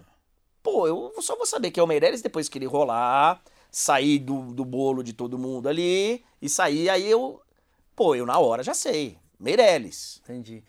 Boa recepção. Eu entendi o que você quer dizer. Porque assim, na rádio você não teria como você ter um cara aqui. Porque a rádio é, é constante. É, é. A TV te dá o respiro da imagem. Sim. Nesse respiro da imagem você tá entendendo que o cara tá falando, você já E dá... até o estilo de narração deles. Eles deixam a torcida. É um estilo completamente diferente do nosso, né? O cara faz um home run? Pau! É, fulano, Meirelles, rebatida! Home run Yankees! Eles deixam sobe som. Deixa o sobe som. Então eu ouvi perfeitamente o nome do cara tal. Fácil. No Brasil já é. Pum! Meirelles, home run! Yankees maravilhoso! Décimo home run do Meirelles! Esse cara. Aqui a gente tem o, o, o discurso pós-gol. Pós-sexta, pós. Lá é- é, verdade, diferente. cara. Tanto que até o futebol deles, é, a narração do futebol, você vai jogar FIFA, é, você já viu, é triste. É, não, é, he scores. É Scores. formal, Vai tomar né? no seu cu, velho. O cara fez 1 a 0 Puta momento. Você tá É. gente- chorando. a gente E tá- he scores. A gente tem o discurso pós. Coisa latina nossa, né? De. de... A Pode gente tem o crer. Minha Nossa Senhora, né? A gente tem o Minha Nossa Senhora, a gente tem depois contar alguma coisa. Pô, o cara fez o gol. Zico! Na bela jogada pela esquerda! Sabe demais, jogou na área, é, É. pra ele. Então tem um. Eles não. É, eles não têm. E, e eu tenho muito mais ainda. Porque eu venho do rádio. Puta, é E o Osmar, ele fazia isso depois de todo o lance. Ele tinha uma história pra contar depois de todo o gol. O Osmar Santos, ele te contava uma história. O gol do time do povo, o gol da. Pô, ele tinha a história. As bandeiras estão tremulando, as bandeiras. Ele tá contando algo que a gente já sabe, né? Faz o gol, o cara balança a bandeira. Mas. Então eu tenho muito disso, do discurso pós-evento. Maravilhoso. Voltando pra essa coisa de curiosidades dentro das cabines, que é muito legal que você falou, que você ouve às vezes pra entender e tal. É uma curiosidade, você chegou lá, aí você tá ali com o Mauro Betti, comeu uma... Queria muito, tem uma coxinha, vocês Não. ficam com- não tem nada? Até tem, mas eu não. Coxinha não, mas tem. É, tem você tem disponível lá. é, Porque não dá pra narrar comendo, né? não, não, não dá. Eles- Gol! É, o cara não, com e eu purê nem- eu- na boca. Maurício, eu nem como, cara, assim, porque pra não correr o risco, cara, de te dar azia, de te dar uma queimação, Refluxo, né? é, refluxo. Eu, eu não. Eu tenho. Eu, eu bebo muita água. Água. É, tenho um sério problema de controle de urinário. Seríssimo problema. Então, quando os caras me dão o roteiro do jogo, pré-jogo, intervalo, eles já. Eles me conhecem, já sabem. Eles já me dizem a hora que eu vou ao banheiro. Fala, ó, nesse VT aqui você vai ter três minutos pra ir pro banheiro. Mentira É, que cara. tem isso. Isso é Eu, tenho, eu tenho que ir no banheiro, assim, é, faltando cinco minutos pra, pra bola rolar, eu preciso ir no banheiro. Pra poder fazer o primeiro tempo confortável. Senão, cara, eu já entro Mas agoniado. Isso é Isso coisa bom. física minha. Já rolou de você sair no meio? Assim, No tipo, meio do jogo, não. Não. Mas de transmissão, já. Tipo, prorrogação. Vai pra prorrogação. Ah, esse caralho. Você fica... Por que que filho da puta fez Puta, gol? mas aí, cara, de novo, o Mauro Betti é maravilhoso. Que aí é só falar pro coordenador. Coordenador, pede pro Mauro segurar 1 minuto e 20. Eu já sei, 1 minuto e 20. O Mauro vai segurar 1 minuto e 20 mole. O Mauro é um Bom. cara... O Mauro é o, é o good cop. É. Ele é o E ele vai, ele vai te. E aí ele comanda lá com os outros comentaristas. Todos, todos os outros fariam também. Mas é que o Mauro tem um Você tá me timing dando de uma rádio. dica assim, se o, se o Mauro tá 1 minuto e 20 é porque você tá mijando. Acabamos de descobrir É, aqui um é. segredo. É, é Comece a fazer a cronometragem. Cara, É o- isso, O, é isso. André não fala, faz um minuto e meio. Então, assim, Dois minutos é número dois. então é água, Aham. água, é, não tem comida. Eu muitas vezes, cara, gosto de narrar com fome, inclusive, ficar mais pilhado, mais que eu fico, é, cara, é, é, é, é maluco isso, mas é Já verdade. ouviu falar em café? Tem gente que com gosta, é, tem gente que gosta de arrumar confusão antes do eu ainda não cheguei lá. Talvez como eu assim? até Como assim arrumar confusão? Pô, o, Pra tá meio... É. O Galvão falou isso esses dias. Que alguém numa transmissão falou, pô, ele tá muito tranquilo, vou arrumar. Ah, o Arnaldo César Coelho. Ah, Diz que arrumou uma treta pra. O Éder Luiz, que é um cara que eu sou grato que. eh, foi o cara que abriu as portas pra mim, tanto como repórter e depois me transformou em narrador. O Éder era assim, cara. O Éder é um cara muito pilhado e às vezes ele tava ali morno tal. E ele, ele percebia isso. E aí ele virava pro operador e xingava o operador. Falava assim, esse retorno tá muito ruim. Mas como retorno? Acabamos de testar. Mas tá muito ruim. Tava nada, tava bom, mas tá muito ruim, cara. Como? Peraí, pegava o fone. Tá ótimo, tava... já criava uma treta. Ah, vai começar, vai, fica aí então, vai, vai, vai começar aí. Alô, galera ligada no futebol. Entra mais pilhado, cara. Tem, tem. Cada Liga um pra esposa. já arruma uma treta. É, mas eu, Arruma eu- um amante pra... é, eu ainda não tenho esse tipo de problema. Mas, por exemplo, eu já percebi que narrar com fome é algo que me deixa mais. Mais pilhadinho. É. Você me falou, então, uma coisa lá no começo desse bate-papo que me, me rendeu uma curiosidade. Eu falei, cara, você então tá ali, pilhado com fome, com a água, com seus três papéis, Isso. com o Mauro Betti, com seu auxiliar ah, de arbitragem. É, obviamente agora não mais junto, né, por conta da pandemia, mas teoricamente sim. Sim. E ah, começa o jogo. Tá, tá ali e tal, você tá ali, tá narrando e tal. E aí, você tem um WhatsApp que você fica aberto? Eu, eu que que hoje. são essas TVs aqui que você É, que que são eu, eu tenho. O que, que eu tenho hoje na minha. Hoje eu consigo colocar um computador ali. Um notebook. Um notebookzinho que deixa ali com web WhatsApp, com alguma coisinha. Mas normalmente eu não tenho nem espaço para isso. Porque os comentaristas, cada um tem. Eles precisam mais do, do notebook, do acessório ali do que eu. E aí eu fico focado só no jogo. Hoje, como eu tenho um pouco mais de espaço físico mesmo, eu deixo ali no canto o computador tal. Eu tenho os meus papéis, tenho a minha água e eu tenho monitor. Eu tenho um monitor grande, uma TV grande, que, que tá passando a mesma imagem que você tem na sua casa. Mesma imagem. Em, em mesmo time? Ou Mesmo uma- time. Igualzinho. já com GC tudo. Já. É a imagem produzida. Sim. Imagem produzida, então, por exemplo, se tiver um. Entrar uma informação que a gente que está colocando e não é da geração, vai aparecer ali. Informação do gol, aquela bolinha que vem, pá, gol, tudo ali. Eu tenho um monitor com o satélite limpo, que a gente chama, o clean, né? Então, a imagem que a UEFA está gerando, sem as nossas artes. Então, por exemplo, se corta a minha imagem para mostrar um outro gol, de outro jogo, eu tô, eu tô vendo o meu aqui. Eu tô vendo o meu que tá aqui, que não cortou. E tenho a mesma imagem que ele tá mandando aqui, com 4 segundos mais ou menos de delay. Para eu ter uma segunda chance de ver o lance. Maravilhoso. cara. Olha é que coisa. Sérgio Ramos lá. É, Pra eu poder- narrar É, Sérgio Ramos. nesse jogo, como eu tava fazendo fora, Não a tinha gente tava isso. fazendo, eu não tinha. É, Mas ajuda muito, acabei de Ajuda perceber. muito, cara. Ajuda, ajuda muito porque você percebe. E você ganha tempo. Depois você. Fulano chegou, nossa, falta dura, hein? Falta dura, falta pra cartão. Falta pra cartão. Olha lá, o Nino Paraíba é quem chega fazendo a falta. Ah lá, Eu vi aqui. você é filho da mãe. Eu tô ganhando tempo aqui no. Ó, Claro. falta dura. Esse é o tipo de falta aqui. e eu tô esperando o cara aqui. Eu não preciso esperar o replay que vem 10 Claro, segundos. claro, que vai demorar muitas vezes É, tal, é. e você se perdeu todo e não Isso. tem replay no campo. E tenho uma caixa de áudio que eu aperto um botão, eu consigo falar com o coordenador.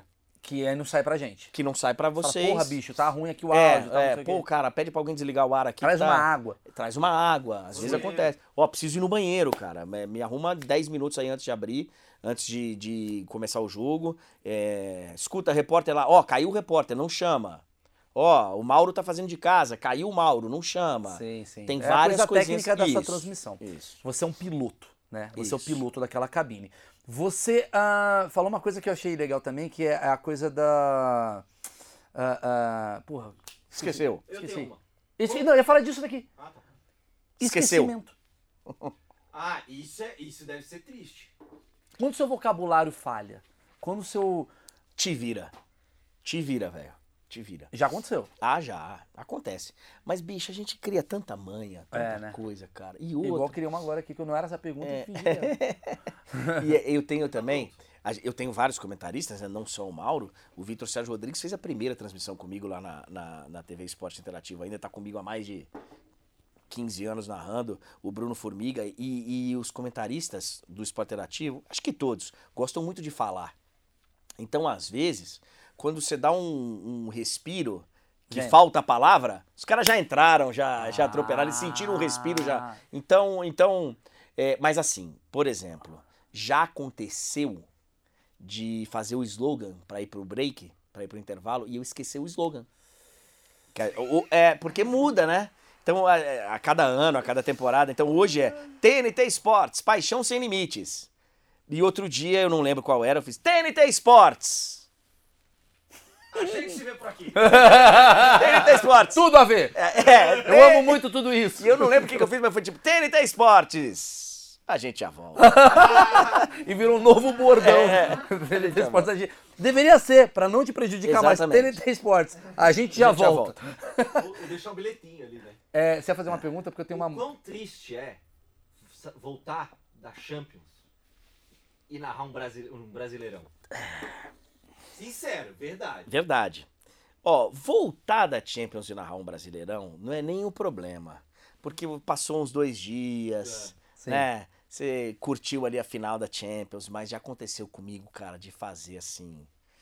Bayern de Munique e Real Madrid numa terça e na quarta pegar um joguinho de brasileiro. Dureza, cara, dureza. E, pô, é muito complicado porque você não, Você não não pode- pode, cara, esculhambar o evento. Mas eu também não posso mentir. Então você fica num, sabe, num, ó, eles podem mais, hein? Esse time pode jogar mais. É muito bom, cara. É, cara. É Pô, e os jogadores ficam putos muitas vezes. É difícil. Não, porque ontem eu tava na Alemanha. Putaço narrando. né? Esse cara eu queria ver também. Isso é muito mas, bom. sabe, mas sabe o que, que me ajuda? É, O torcedor, o cara que tá em casa, eu conheço esse cara. Esse cara é minha audiência. Sim. Eu conheço o torcedor do Palmeiras, do Atlético Paranaense, do Santos, do Bahia, do Fortaleza, muito mais do que eu conheço o torcedor do Real Madrid. Ah, claro. Esse cara, esse cara eu encontro no elevador, Sim. né? Sim. Esse cara eu, eu encontro no, no clube. Então, cara, eu, eu, eu, por mais que o jogo não esteja legal, não esteja, é o jogo mais importante do mundo pro cara que tá vendo naquele momento. Aí isso já te mexe. Já. Entendi. Pô, eu tenho que respeitar esse cara. Eu tô dando tesão pra esse maluco, É. né? De alguma maneira. Pô, você, você vai assistir Botafogo e seja lá quem for. é o Botafogo. É o Botafogo, Sim. cara. É seu uma Libertadores pra mim. Exatamente. Concordo, Então, concordo. então assim, então facilita muito, cara, o fato, o fato de, eu, de eu encontrar com esse cara diariamente. E, e talvez se eu tivesse, se eu morasse no Japão e tivesse que narrar o Campeonato Brasileiro, seria mais difícil Você tá depois de narrar uma Champions. Mas esse cara faz parte do meu dia a dia. Então, Concordo, concordo. Na verdade, não é que o brasileiro fica ruim, é que a Champions fica muito boa. Pois é. Talvez seja é o comum que vai pro, pro elevado. Você falou dos jogadores que às vezes ficam bravos. Lá no começo da entrevista a gente falou disso. Aconte- Porque, sei lá, você fala assim, ó, eu nunca me esqueço do Galvão Bueno. ah, quer dizer, o Roberto Carlos, Roberto Carlos. Ter tido uma treta com o Galvão Bueno. É. Porque o Galvão Bueno. Vilanizou, que nem falava. Ele fazia um vilão, fazia... É, ele fazia um vilão, não sei o que, aquela história do meião do, É. do Roberto Carlos na Copa de 2006. 2006. 2006, 2006, que foi gol Brasil e do Henri, que o Roberto Carlos estava ajeitando o meião, É. segundo o Galvão, né? E o Roberto Carlos fala que ele não estava ajeitando o meião, ele só estava, sei lá, aquela coisa É. toda.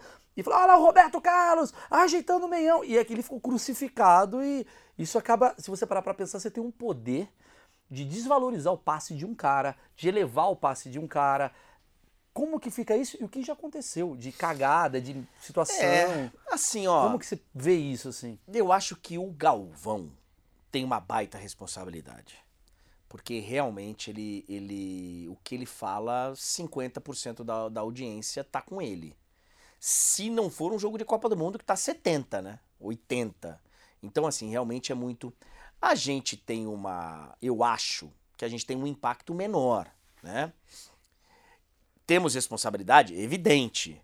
Mas é um pouco menor. O que, que eu vejo assim no, é, no dia a dia? Muitas vezes, cara, eu penso, eu penso no, no cara que está assistindo o jogo, na família do cara. Então eu tenho muito isso. Eu, eu toda hora tô narrando o jogo de Champions, um time da Romênia, que tem quatro brasileiros que a gente nunca ouviu falar.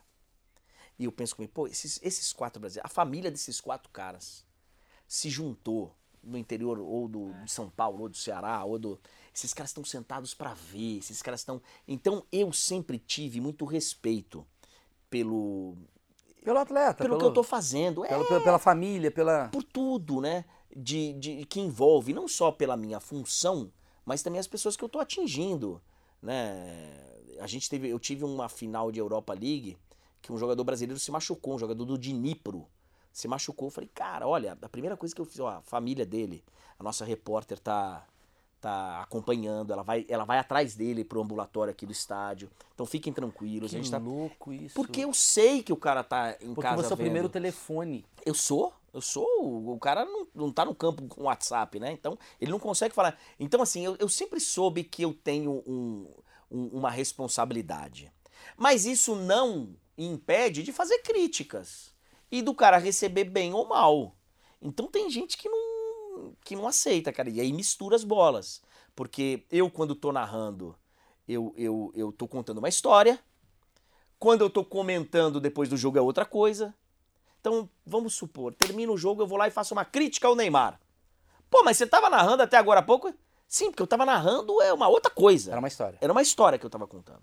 Agora você quer saber se o Neymar jogou bem ou mal. Eu vou te falar a minha opinião Do que eu vi. do que eu vi. Enquanto eu tava narrando, quem tinha que falar se ele tava bem ou mal tal era o Mauro. De vez em quando eu vou falar, nossa, mas como tá, como tá bem o Neymar, hein, Mauro? Eu acabei de soltar a minha opinião, mas na verdade eu tô muito mais levantando pra ele do que, né? Sim. Ô, ô, Mauro, esse, esse goleiro não falhou nessa falta, não? Pergunta, dúvida? Eu tô. Né? Então, então, agora tem gente que não. Tem gente que não aceita. Mas eu vejo assim, é, é que você tá falando a sua forma, mas eu vejo muito narrador Ah, que, ele, que ele coloca uma ênfase. Olha lá, hoje o Neymar tá jogando muito mal. E é uma coisa meio que.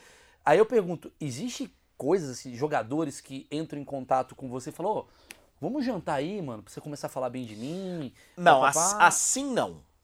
Mas eu, a gente percebe quem tá pronto pra ter esse tipo de relação e quem não tá. É muito claro isso, muito claro assim. É, Primeiro que tem uma geração que não tá nem aí pro que você fala ou não. Tem realmente uma geração nova. Eles não estão nem aí, cara, se o narrador tá. Porque eles têm o Instagram deles. Eles, eles conversam com a audiência deles pelo Instagram, pelo Stories. Não estão nem aí. Tão Eles são aí. deuses naquele, É. naquela bolha. E ali E, eles você são... é só um idiota que não concorda É com só ele. um idiota que, nossa, como, né? Eu tenho aqui 15 milhões de, ou 20 bilhões de seguidores e dane-se. Então tem essa, tem uma turma. Tem a turma do, do cara que sabe como te, te levar. É, ele não vai te pedir pra você falar bem dele. Mas ele vai te tratar bem quando ele te, quando ele te encontra. Quando você convida ele pra ir no seu programa, ele vai. Você vai. Tem o cara que sabe. E tem o cara que vai dar piti no, e vai falar que. Não, Você é um imbecil. É, não vai falar você é um imbecil. Ah, vai falar, ah, esse pessoal. É. Ah, depois vai pedir entrevista. Ah, depois. Via mídias sociais Vira uma também. mágoazinha, Via, né, cara? vira, vira, vira, vira. Agora, assim, ó, eu vou te falar. Eu, eu tive pouquíssimos casos desses. Mas é na- que você não é um cara que eu acho história. que, que eu acompanho o seu trabalho há muito tempo. Eu não vejo você como um cara que tá ali, tipo, tipo o Neto. Neto, eu amo o Neto. E, Sim. e eu gosto do Neto exatamente porque o Neto ele põe um puta dedo na Sim, ferida. sim. Esse- eu lembro que ele falando coisas maravilhosas. Esse Puyol é um imbecil. Eu falo, cara, o Puyol é um imbecil.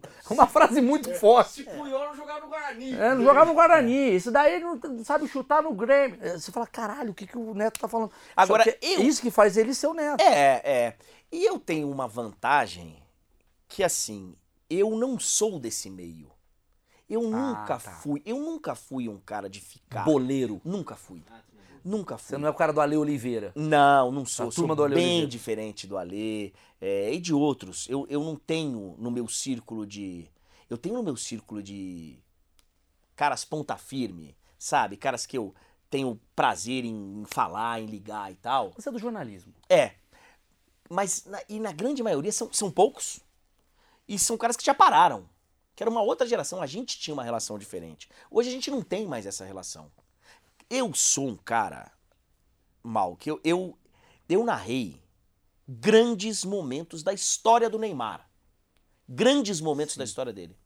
Eu encontrei com o Neymar uma vez na minha na vida. Na minha vida. E assim, eu não vou nos mesmos lugares que ele, ele não vai nos mesmos lugares que eu, e isso não vai mudar. Então, a não ser que isso, então eu não sou do meio. Mas gera um Instagram e fala, porra, obrigado pela narração. Já aconteceu uma coisa do tipo, porra, porra, eu vi, eu vi você narrando o meu gol, tô chorando. Com aqui, essa galera consagrada, não. Mas já rolou com... Mas, ah, já. Aconteceu agora. É, esse final de semana passado, daqui que a gente tá gravando, o goleiro do Atlético Paranaense, o Bento, Ah, eu vi. fez uma baita defesa. Eu vi, eu vi. E ele me mandou uma mensagem. Eu vi, eu vi, você retweetou. É, Eu te sigo ele me mandou uma mensagem, pô, carinhosa, pô, que legal. É, aconteceu. Acontece. Acontece, Acontece. Acontece. Mas assim, não. E o Neymar falou isso pra mim. O dia que eu encontrei com ele. Porra. Pô, a sua narração do, do- da final lá, que eu faço o gol na final da Champions tal.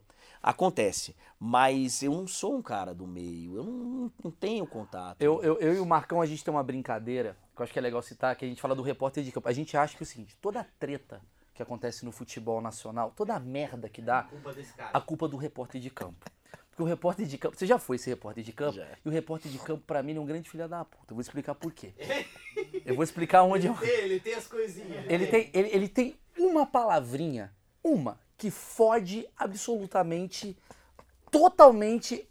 Tô aqui com. Faz aí, Marcão, como é que é? Por exemplo, o cara, antes de devolver pra cabine, o cara fala um negócio, é, Fred, o jogo. Aí o Fred responde, ele, tá aí, Fred, com bafo de cai pro saquinho.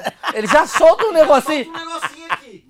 Aí já, O Fred, como é que é, irmão? como é que é? Tá aí, Fred, extremamente irritado porque vai perder o emprego. Oi? Ele fica puto. Ou então já fala assim, o Fred tá mancando aqui, hein? Fred não tá. E aí Sa- que tá, dá tá merda. saindo bravo, hein? Tá saindo bravo, hein? Essa é Tá isso. saindo bravo, tá saindo. Não, cara, não tô, tô apertado pra ir no banheiro, pô. Eu preciso sair correndo. É isso que fode o futebol. Porque ele dá pro telespectador uma visão dele que foda-se a opinião do cara. Tá aqui preocupado com a separação. Cara E não volta, tá. E se o cara volta, aí é confusão, né? Aí é confuso. Como é que é, irmão? O que você falou? Aí, ó. Você já meteu essas, assim? Não, não. Eu, a única coisa assim, na época de repórter, eu fui repórter de rádio, né, cara? Que acaba tendo que encher muita linguiça. Verdade é essa. Acaba tendo que falar, né? Toda hora. Todo, todo lance o, o, o narrador te chama, né? E é um negócio que eu sempre quis fazer quando era repórter, que era não, não ser igual. Ter a minha marca. Então, o- porque hoje em dia o repórter, o que, que ele é? O narrador tá lá. Lá vem Daniel Alves, cruzamento, toque de cabeça do Fred pra fora! Lance de perigo aí, hein, André? Isso mesmo, o Daniel Alves veio pela direita, cruzou o Fred, tocou de cabeça e a bola foi pra fora. Pô, mas isso ele acabou de falar. É, ele acabou de falar. Então, assim, eu precisava falar mais. Né? Então, é, o Fred que toda hora, sei lá, tem que pensar em alguma coisa diferente. pra Sim, falar. sim, sim, sim. É, e ó, ele tava. É que ele não percebeu, mas atrás dele tava livre o Washington pra Sim, fazer o gol. sim. Tem que ter algum negócio diferente. Então, o, o, o repórter de rádio, ele toda hora ele é chamado. Ele é chamado em todo lance. E o que eu percebi no, é que o repórter de rádio, ele gostava de, de, de, de, eh, às vezes, se tornar a notícia. É, é, cara, porque eu, eu, eu, eu peguei uma geração do rádio que, que, por exemplo, o cara é expulso. O Edmundo vai expulso. Porra, você sabe, cara, que você vai colocar o microfone pro Edmundo, ele vai te xingar, vai xingar o juiz, ele, você sabe, cara. Então pra que que você vai colocar lá? Pra falar, porra, fui lá entrevistar o Edmundo, o Edmundo tá pistola. Edmundo tá- Porra, cara, então assim, é um negócio que eu não fazia. Falei, pô, eu não vou lá pra... Pra cara vai- provocar, né? É, aí às vezes, o cara faz o gol, sai correndo pra comemorar, vai o repórter de campo atrás com o microfone. Pô, é- vai ser, ah, porra, ah, É, já sim. sabe o que que vai ser. Sim, sim, então sim. assim, então hoje, inclusive o repórter de rádio, ele diminuiu a presença dele no campo, as TVs mesmo tiraram os repórteres Pra não serem campo pra não- agredidos. Então assim, mas é, tem repórter que gosta de dar uma, uma conturbada no ambiente. Cara, eu sempre vejo esses caras. É... aquele Tá aqui o. Fred saindo aqui, Aqui, extremamente o Fred constrangido. Parece que sentiu a coxa aqui nessa É maravilhoso. Esse cara, ele dá um... É, mas assim, a- na minha época que eu era repórter, a, a nossa relação era diferente com o jogador. Então, tirando esses episódios esporádicos que o cara gostava de aparecer e tá lá na frente, porque sai o Edmundo xingando, o cara tá aparecendo na televisão, Sim, tá, no, sim. tá o lá- Eurico passando. É, pô, é, exatamente. Tinha uma época, cara, pô, que o cara queria que o microfone tivesse aparecendo, a- da emissora dele.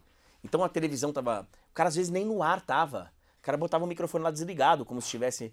Só pra aparecer o. o- É! Pô, vi isso várias vezes acontecer, várias vezes, só pro microfone aparecer e tal. Então, mas a gente tinha uma relação com os jogadores que era diferente, cara. Eu fui setorista do Palmeiras. Puta, muitos anos. Caralho. Pô, mas olha só, eu, eu tinha os, os caras que eram do meu dia a dia. Marcão, Nossa. Alex, Paulo Nunes. Palmeiras anos 90. É, cara, então. Rivaldo. Rival- Filipão. Pô, o Filipão era um puta de um parceiro, cara. Virava.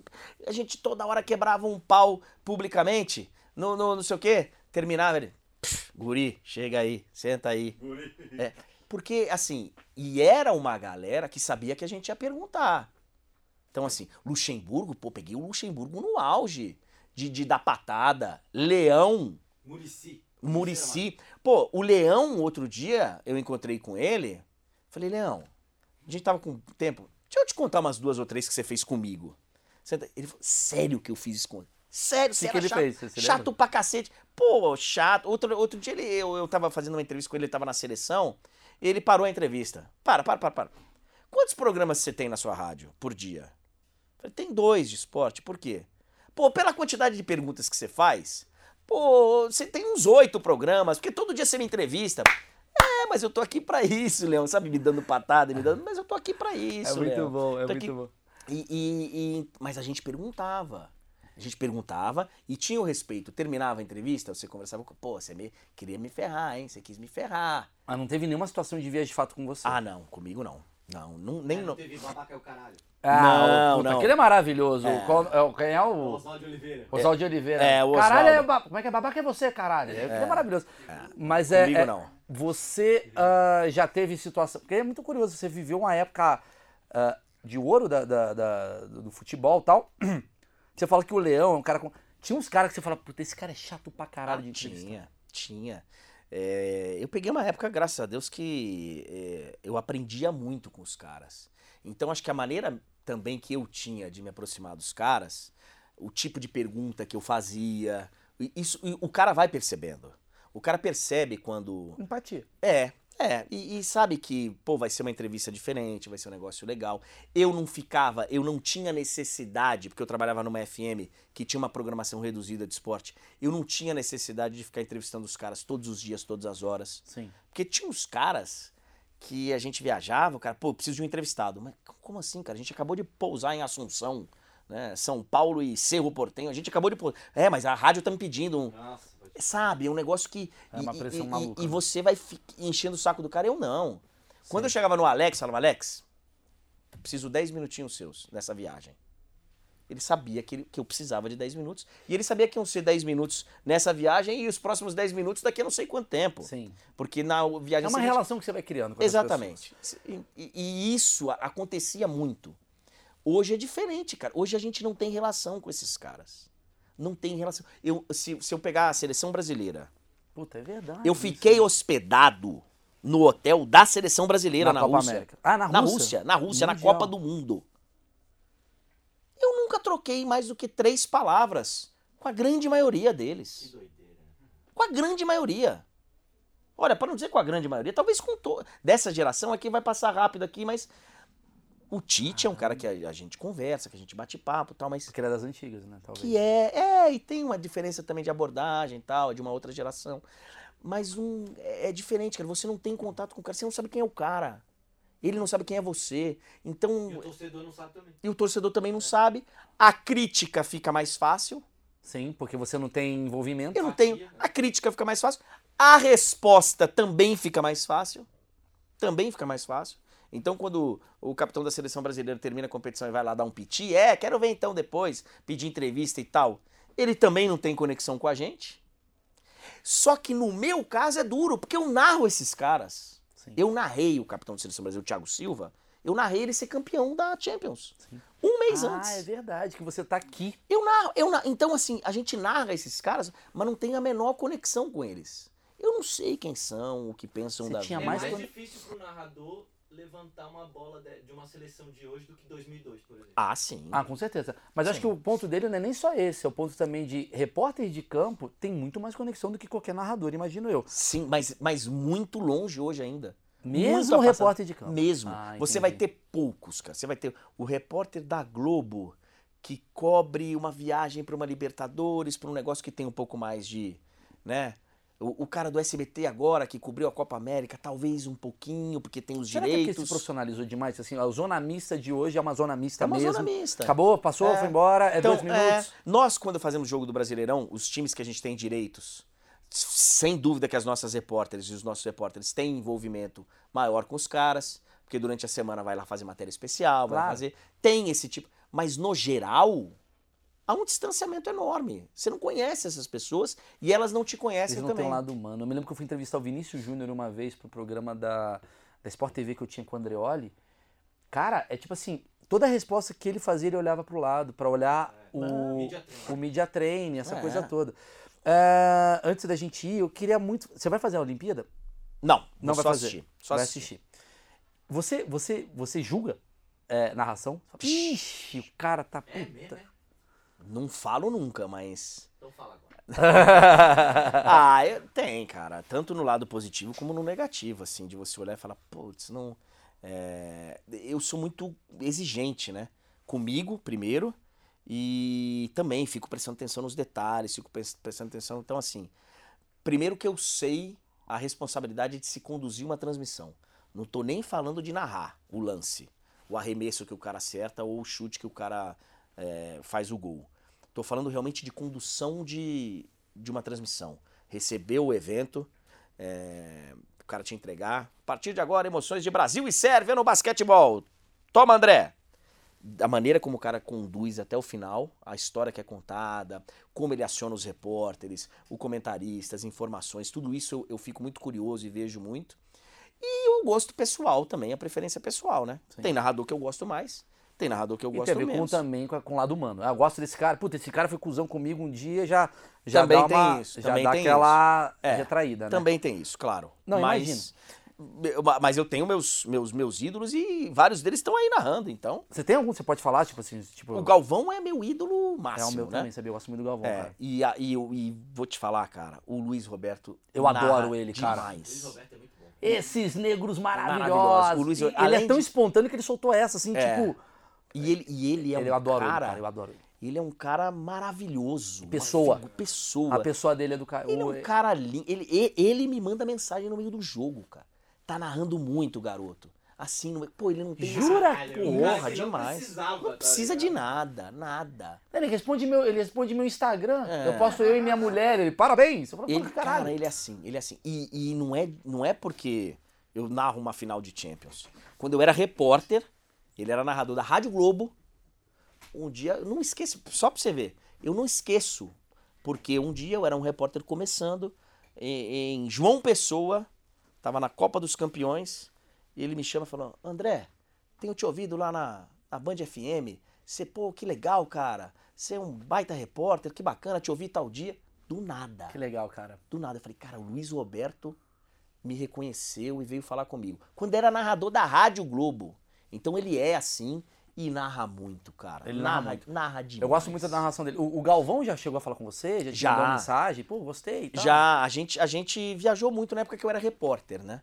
Quando eu era repórter, eu cobria a seleção, a Copa de 2002. Ah, sim, verdade. Eu era repórter e Acaba se encontrando. a gente acaba se encontrando. E como meu pai trabalhou na Globo, Ah, verdade. muitas das pessoas dos bastidores, câmeras e tal, vinham falar comigo, o próprio Galvão veio falar comigo várias vezes, mas não temos uma relação, uma relação próxima. Recentemente, quando ele voltou a narrar depois da vacina, eu, eu coloquei uma mensagem no, no- Instagram e ele, e ele me respondeu: Pô, André, você também narra bem demais. Que legal, quê." isso é muito legal. É. Vocês E assim, uma- completamente gratuito e. Eu perguntei das Olimpíadas porque, antes da gente finalizar, eu tenho uma, uma curiosidade assim. Porra, Olimpíadas não é futebol. Não é Futebol, futebol. você entendeu. Você nasceu no país do futebol. E de repente agora, você falou, pô, a o seu início foi no vôlei. Você não entende um cacete de vôlei. Quer dizer, entende, Sim. mas um oitavo do que É. certamente um, um especialista. E de repente você tá com uma Olimpíada, que tem um badminton, tá umas paradas assim. Como que funciona? Tem algum esporte que você fala, eu não conseguiria narrar nem a pau? Ah, eu acho que tem que tentar, né? Mas eu, eu tenho um exemplo na minha vida, que é o handball. O handball, Maurício, caiu para TV Esporte Interativo na época, exclusivo, o Mundial de feminino, de feminino, eu handball, né? Primeiro de 2011 e depois de 2013. Eu não sabia um catso de handball. E a Não sabia. seleção sensacional. Pois é, mas eu não sabia nada. Eu mergulhei, cara. A repórter já tinha feito alguns treinos e tal. Então eu ligava pra Monique, que depois inclusive escreveu um livro sobre a nossa conquista e tal. Escrevi, eh, eh, ligava pra ela todo dia, escuta, tal jogadora, tal, tal. Fui me inteirando. E aí aconteceu um negócio muito legal, que quando eu começo a narrar o Mundial, a gente contratou uma comentarista que era já tinha sido jogadora da seleção, a Zezé, então a Zezé me explicou muita coisa. é, e, e terminou a primeira transmissão minha, tinha umas 10 mensagens no Facebook ainda, tipo, cara, sou técnico do Pinheiros Legal. de.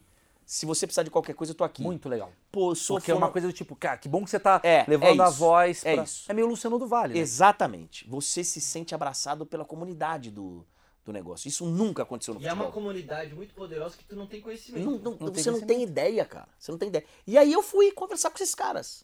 Eu fui. Hoje, o técnico da seleção brasileira, que é o, o, o Morten, é um dinamarquês, ele, ele tá na minha memória. Eu falo com ele, Morten, é, tal coisa.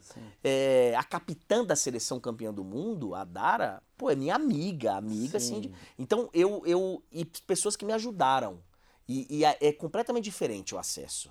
E, e como eu fui repórter numa Olimpíada, eu sei que é assim. Então, se cair pra mim o badminton, se que- tem um negócio fantástico que você pega que você tem a lista dos telefones dos chefes de cada esporte na Olimpíada. Você liga. Você liga pro cara, o cara te atende.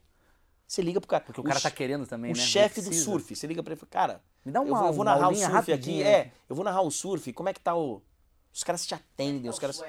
É. Os, os caras, ex- exatamente isso. Então, a, a- é muito mais difícil pra você é, entender, mas é muito mais fácil pra você ter acesso do que o futebol. Entendi, entendi. No país do futebol, você não consegue falar um ser humano comum da rádio de Quixeramobim não consegue ligar pro diretor da CBF.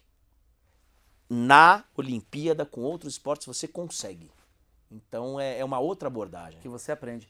Pra finalizar, a minha pergunta, que eu acho que é a principal de todas, cara. A gente falou, ah, eu não sei se é a mesma resposta que você vai ter pra pergunta, porque são duas perguntas diferentes, pode ser que seja a mesma, mesma resposta para as duas.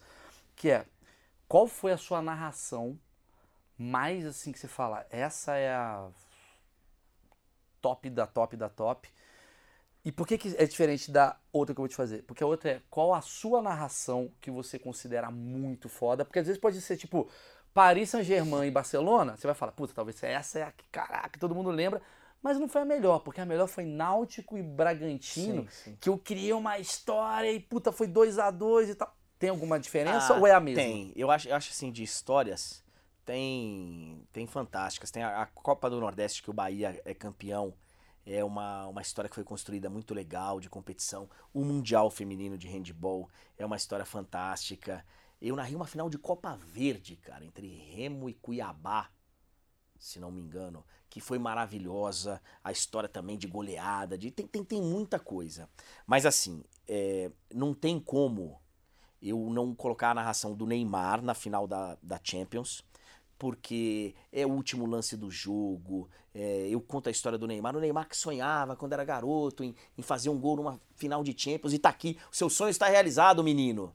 É uma narração tecnicamente, o, todo lance puxando o contra-ataque. A Juventus estava pressionando, né? Tava 2 a 1 a Juventus pressionando. O cara corta de cabeça, corta uma vez, corta duas vezes, vem o contra-ataque, né? E, e aí eu, eu consigo desenhar bem. O gol de bicicleta do Cristiano em Turim, ele tecnicamente também é muito legal porque eu percebo muito rápido que o torcedor tá de pé aplaudindo. é, porque ele faz o gol e o torcedor tá de pé. E quando, quando ele já sai andando, eu já percebo. E, pô, o torcedor tá de pé aplaudindo. É, foi muito legal. Mas aqui entrou pra história é a do Sérgio Roberto. Que graças a Deus eu acertei o nome dele. Obrigado, Sérgio Roberto, porque se eu erro o nome dele, eu tô ferrado. A Que gente bom não que tá ele não é ucraniano. Que bom que ele não. Que bom que. É. já- ou o grego, né? Pratopoulos faz o. Porra, levantamento, ah, Topoulos faz o gol. Teve alguma narração que tu falou, cara, porque assim, por exemplo, eu vejo assim, eu considero realmente Barcelona e Paris Saint-Germain um dos momentos épicos da história do, do futebol enquanto eu estive vivo, estou É. Sim, vivo sim. vendo e tal. Eu considero a Batalha dos Aflitos uma. Ah, é. É, é que eu não tava lá, né? Mas tem alguma que você fala assim, puta, eu queria tanto ter narrado essa Ah, tem, tem. Tem, mas não vai ficar chateado comigo, nem você, nem o nosso. Eu queria muito ter narrado o 7x1. Muito, cara. Caramba, achei que você ia falar o Tetra. Achei que você ia falar o Tetra. Eu queria muito ter narrado o 7x1. Porque eu não sei se eu já estaria com habeas, com habeas corpus ou com é, licença. é, como é que fala? É, saidinha temporária? Quando você já cumpriu uma parte da pena? Sei, sei, sei. Ah, mas eu ia sair preso do Mineirão. É, eu você ia ia sair. Eu, eu, eu ia arregaçar. Você acha que o Galvani foi muito polido? Por conta até da, da responsabilidade dele. Não, não é que ele foi polido, ele até não foi, né? É verdade. O, Filipão ficou bem na bronca com ele quando terminou. Porra, mas o Filipão foi 7x1, querido. É, eu sei, mas eu digo o seguinte, é. Eu, eu queria ter. Eu queria ter entendido e conhecido a minha reação. Porque eu não sei qual seria. Mas eu queria ter vivido aquilo. Como que eu iria reagir? Eu não sei. Olha, olha, dependendo do que tá a seleção, a gente pode saber disso ano que vem. É, Não, é 7 a 1 7x1 essa não toma, mas assim. Em casa, né? É, mas eu. Eu queria, cara, ter narrado Mas se bem que a 7x1. seleção tá bem também? Não tá, não. Fazendo piada, até, até que a seleção tá bem. Cara, é muito curioso. Eu queria, eu queria, porque é um momento emblemático, né, da história assim do, do nosso futebol. Gol da Alemanha, gol da Alemanha. É, e eu não sei como eu teria reagido, porque aquela Copa tava tudo errado, né? Sim. Tava tudo errado, desde a da Copa, do momento, do eh, o, o- o presidente da CBF, o próprio Filipão, que eu sou um fã dele, Eu assim. gosto muito dele também. Sou fã dele, fã, fã. Ele. Acho que não era o momento dele voltar a ser técnico da seleção. A contusão do Neymar. A contusão do Neymar. Tinha muita coisa ali envolvida. E eu, eu queria ter narrado aquele jogo. Mas ainda bem que não narrei, estou livre. Estou, né? Porque às vezes eu ia Também sair de ser uma camburão. pecha, né? É o cara que narra coisas. Ah, os- o pé frio, né? Da É. história. É, pode ser. Às vezes acontece. Vamos pensar por esse lado? É, é. Vamos pro Então, lado positivo. Eu não narrei, tá? Ah, e fui o, e era o único canal de esportes do Brasil que não tinha os direitos de transmissão daquela. Todos os outros passaram, todos os outros. Naquela época era Sport TV, Puta, ESPN, verdade. Você ia narrar. Fox, provavelmente. Você era o Band narrador. Sports e todos eles passaram. Você tá no esporte Só interativo. TV Sport Interativo que não. Naquele momento ele narrou. estava narrando ping-pong. Naquele momento ele estava narrando Figueirense e Brusque. É. Cara, eu juro pra você, cara, que papo. Eu sabia que ia ser legal. Pô, que bom. Mas eu não imaginava que ia ser tão bom. Eu acho que você é tão bom de, de narração, de história e tal, que tu fez isso daqui, que é um papo que muita gente poderia achar que seria muito técnico. Isso é incrível. Eu acho que é um puta dom que você tem. Isso é, é- Pô, não, é verdade. Eu, eu vejo como você se contagia. Igual você falou uma hora que a gente se conecta e você vai e você Ah, embarca. Eu, eu mergulho. Cara, eu acho que você é um papo maluco, de verdade, de ficar cinco horas batendo, porque você vai, você vai mesmo. É, mas E ele eu- no banheiro, Dani. É, é verdade. Mas Aqui eu, vindo- aqui eu tava tomando pouca água. Não, e eu foi um puta privilégio pra mim, cara. Imagina. De verdade, André. foi meu. Primeiro ter sido convidado por você. Imagina, velho. Eu sou seu fã. Que isso, cara, pelo e, amor de Deus. pô, quando quiser. Quando, Vambora, vai Quando ter- você girar todos os, os, os, Os narradores. É, Foi aí você me chama de novo. Não, com o maior prazer. Galera, deixa like, esquece essas porra que vocês fazem do YouTube, é, compartilha essa parada pra quem vai gostar. Certeza que tem uns pai teu que fala, porra, esse cara fica lá gritando, É. vai entender a história. O Achismos aqui toda semana, você que tá vindo pela primeira vez, toda semana a gente tem uma bolha diferente. Toda semana temos dois vídeos diferentes agora, muito bem lembrado pelo Marcão, que essa é a função dele, ganhar 12 mil pra lembrar que eu tenho que falar essa frase final. Mas eu sou bom nisso, hein? Lembrou certinho. Lembrou certinho. Valeu, galera. Obrigado. Valeu, cortou.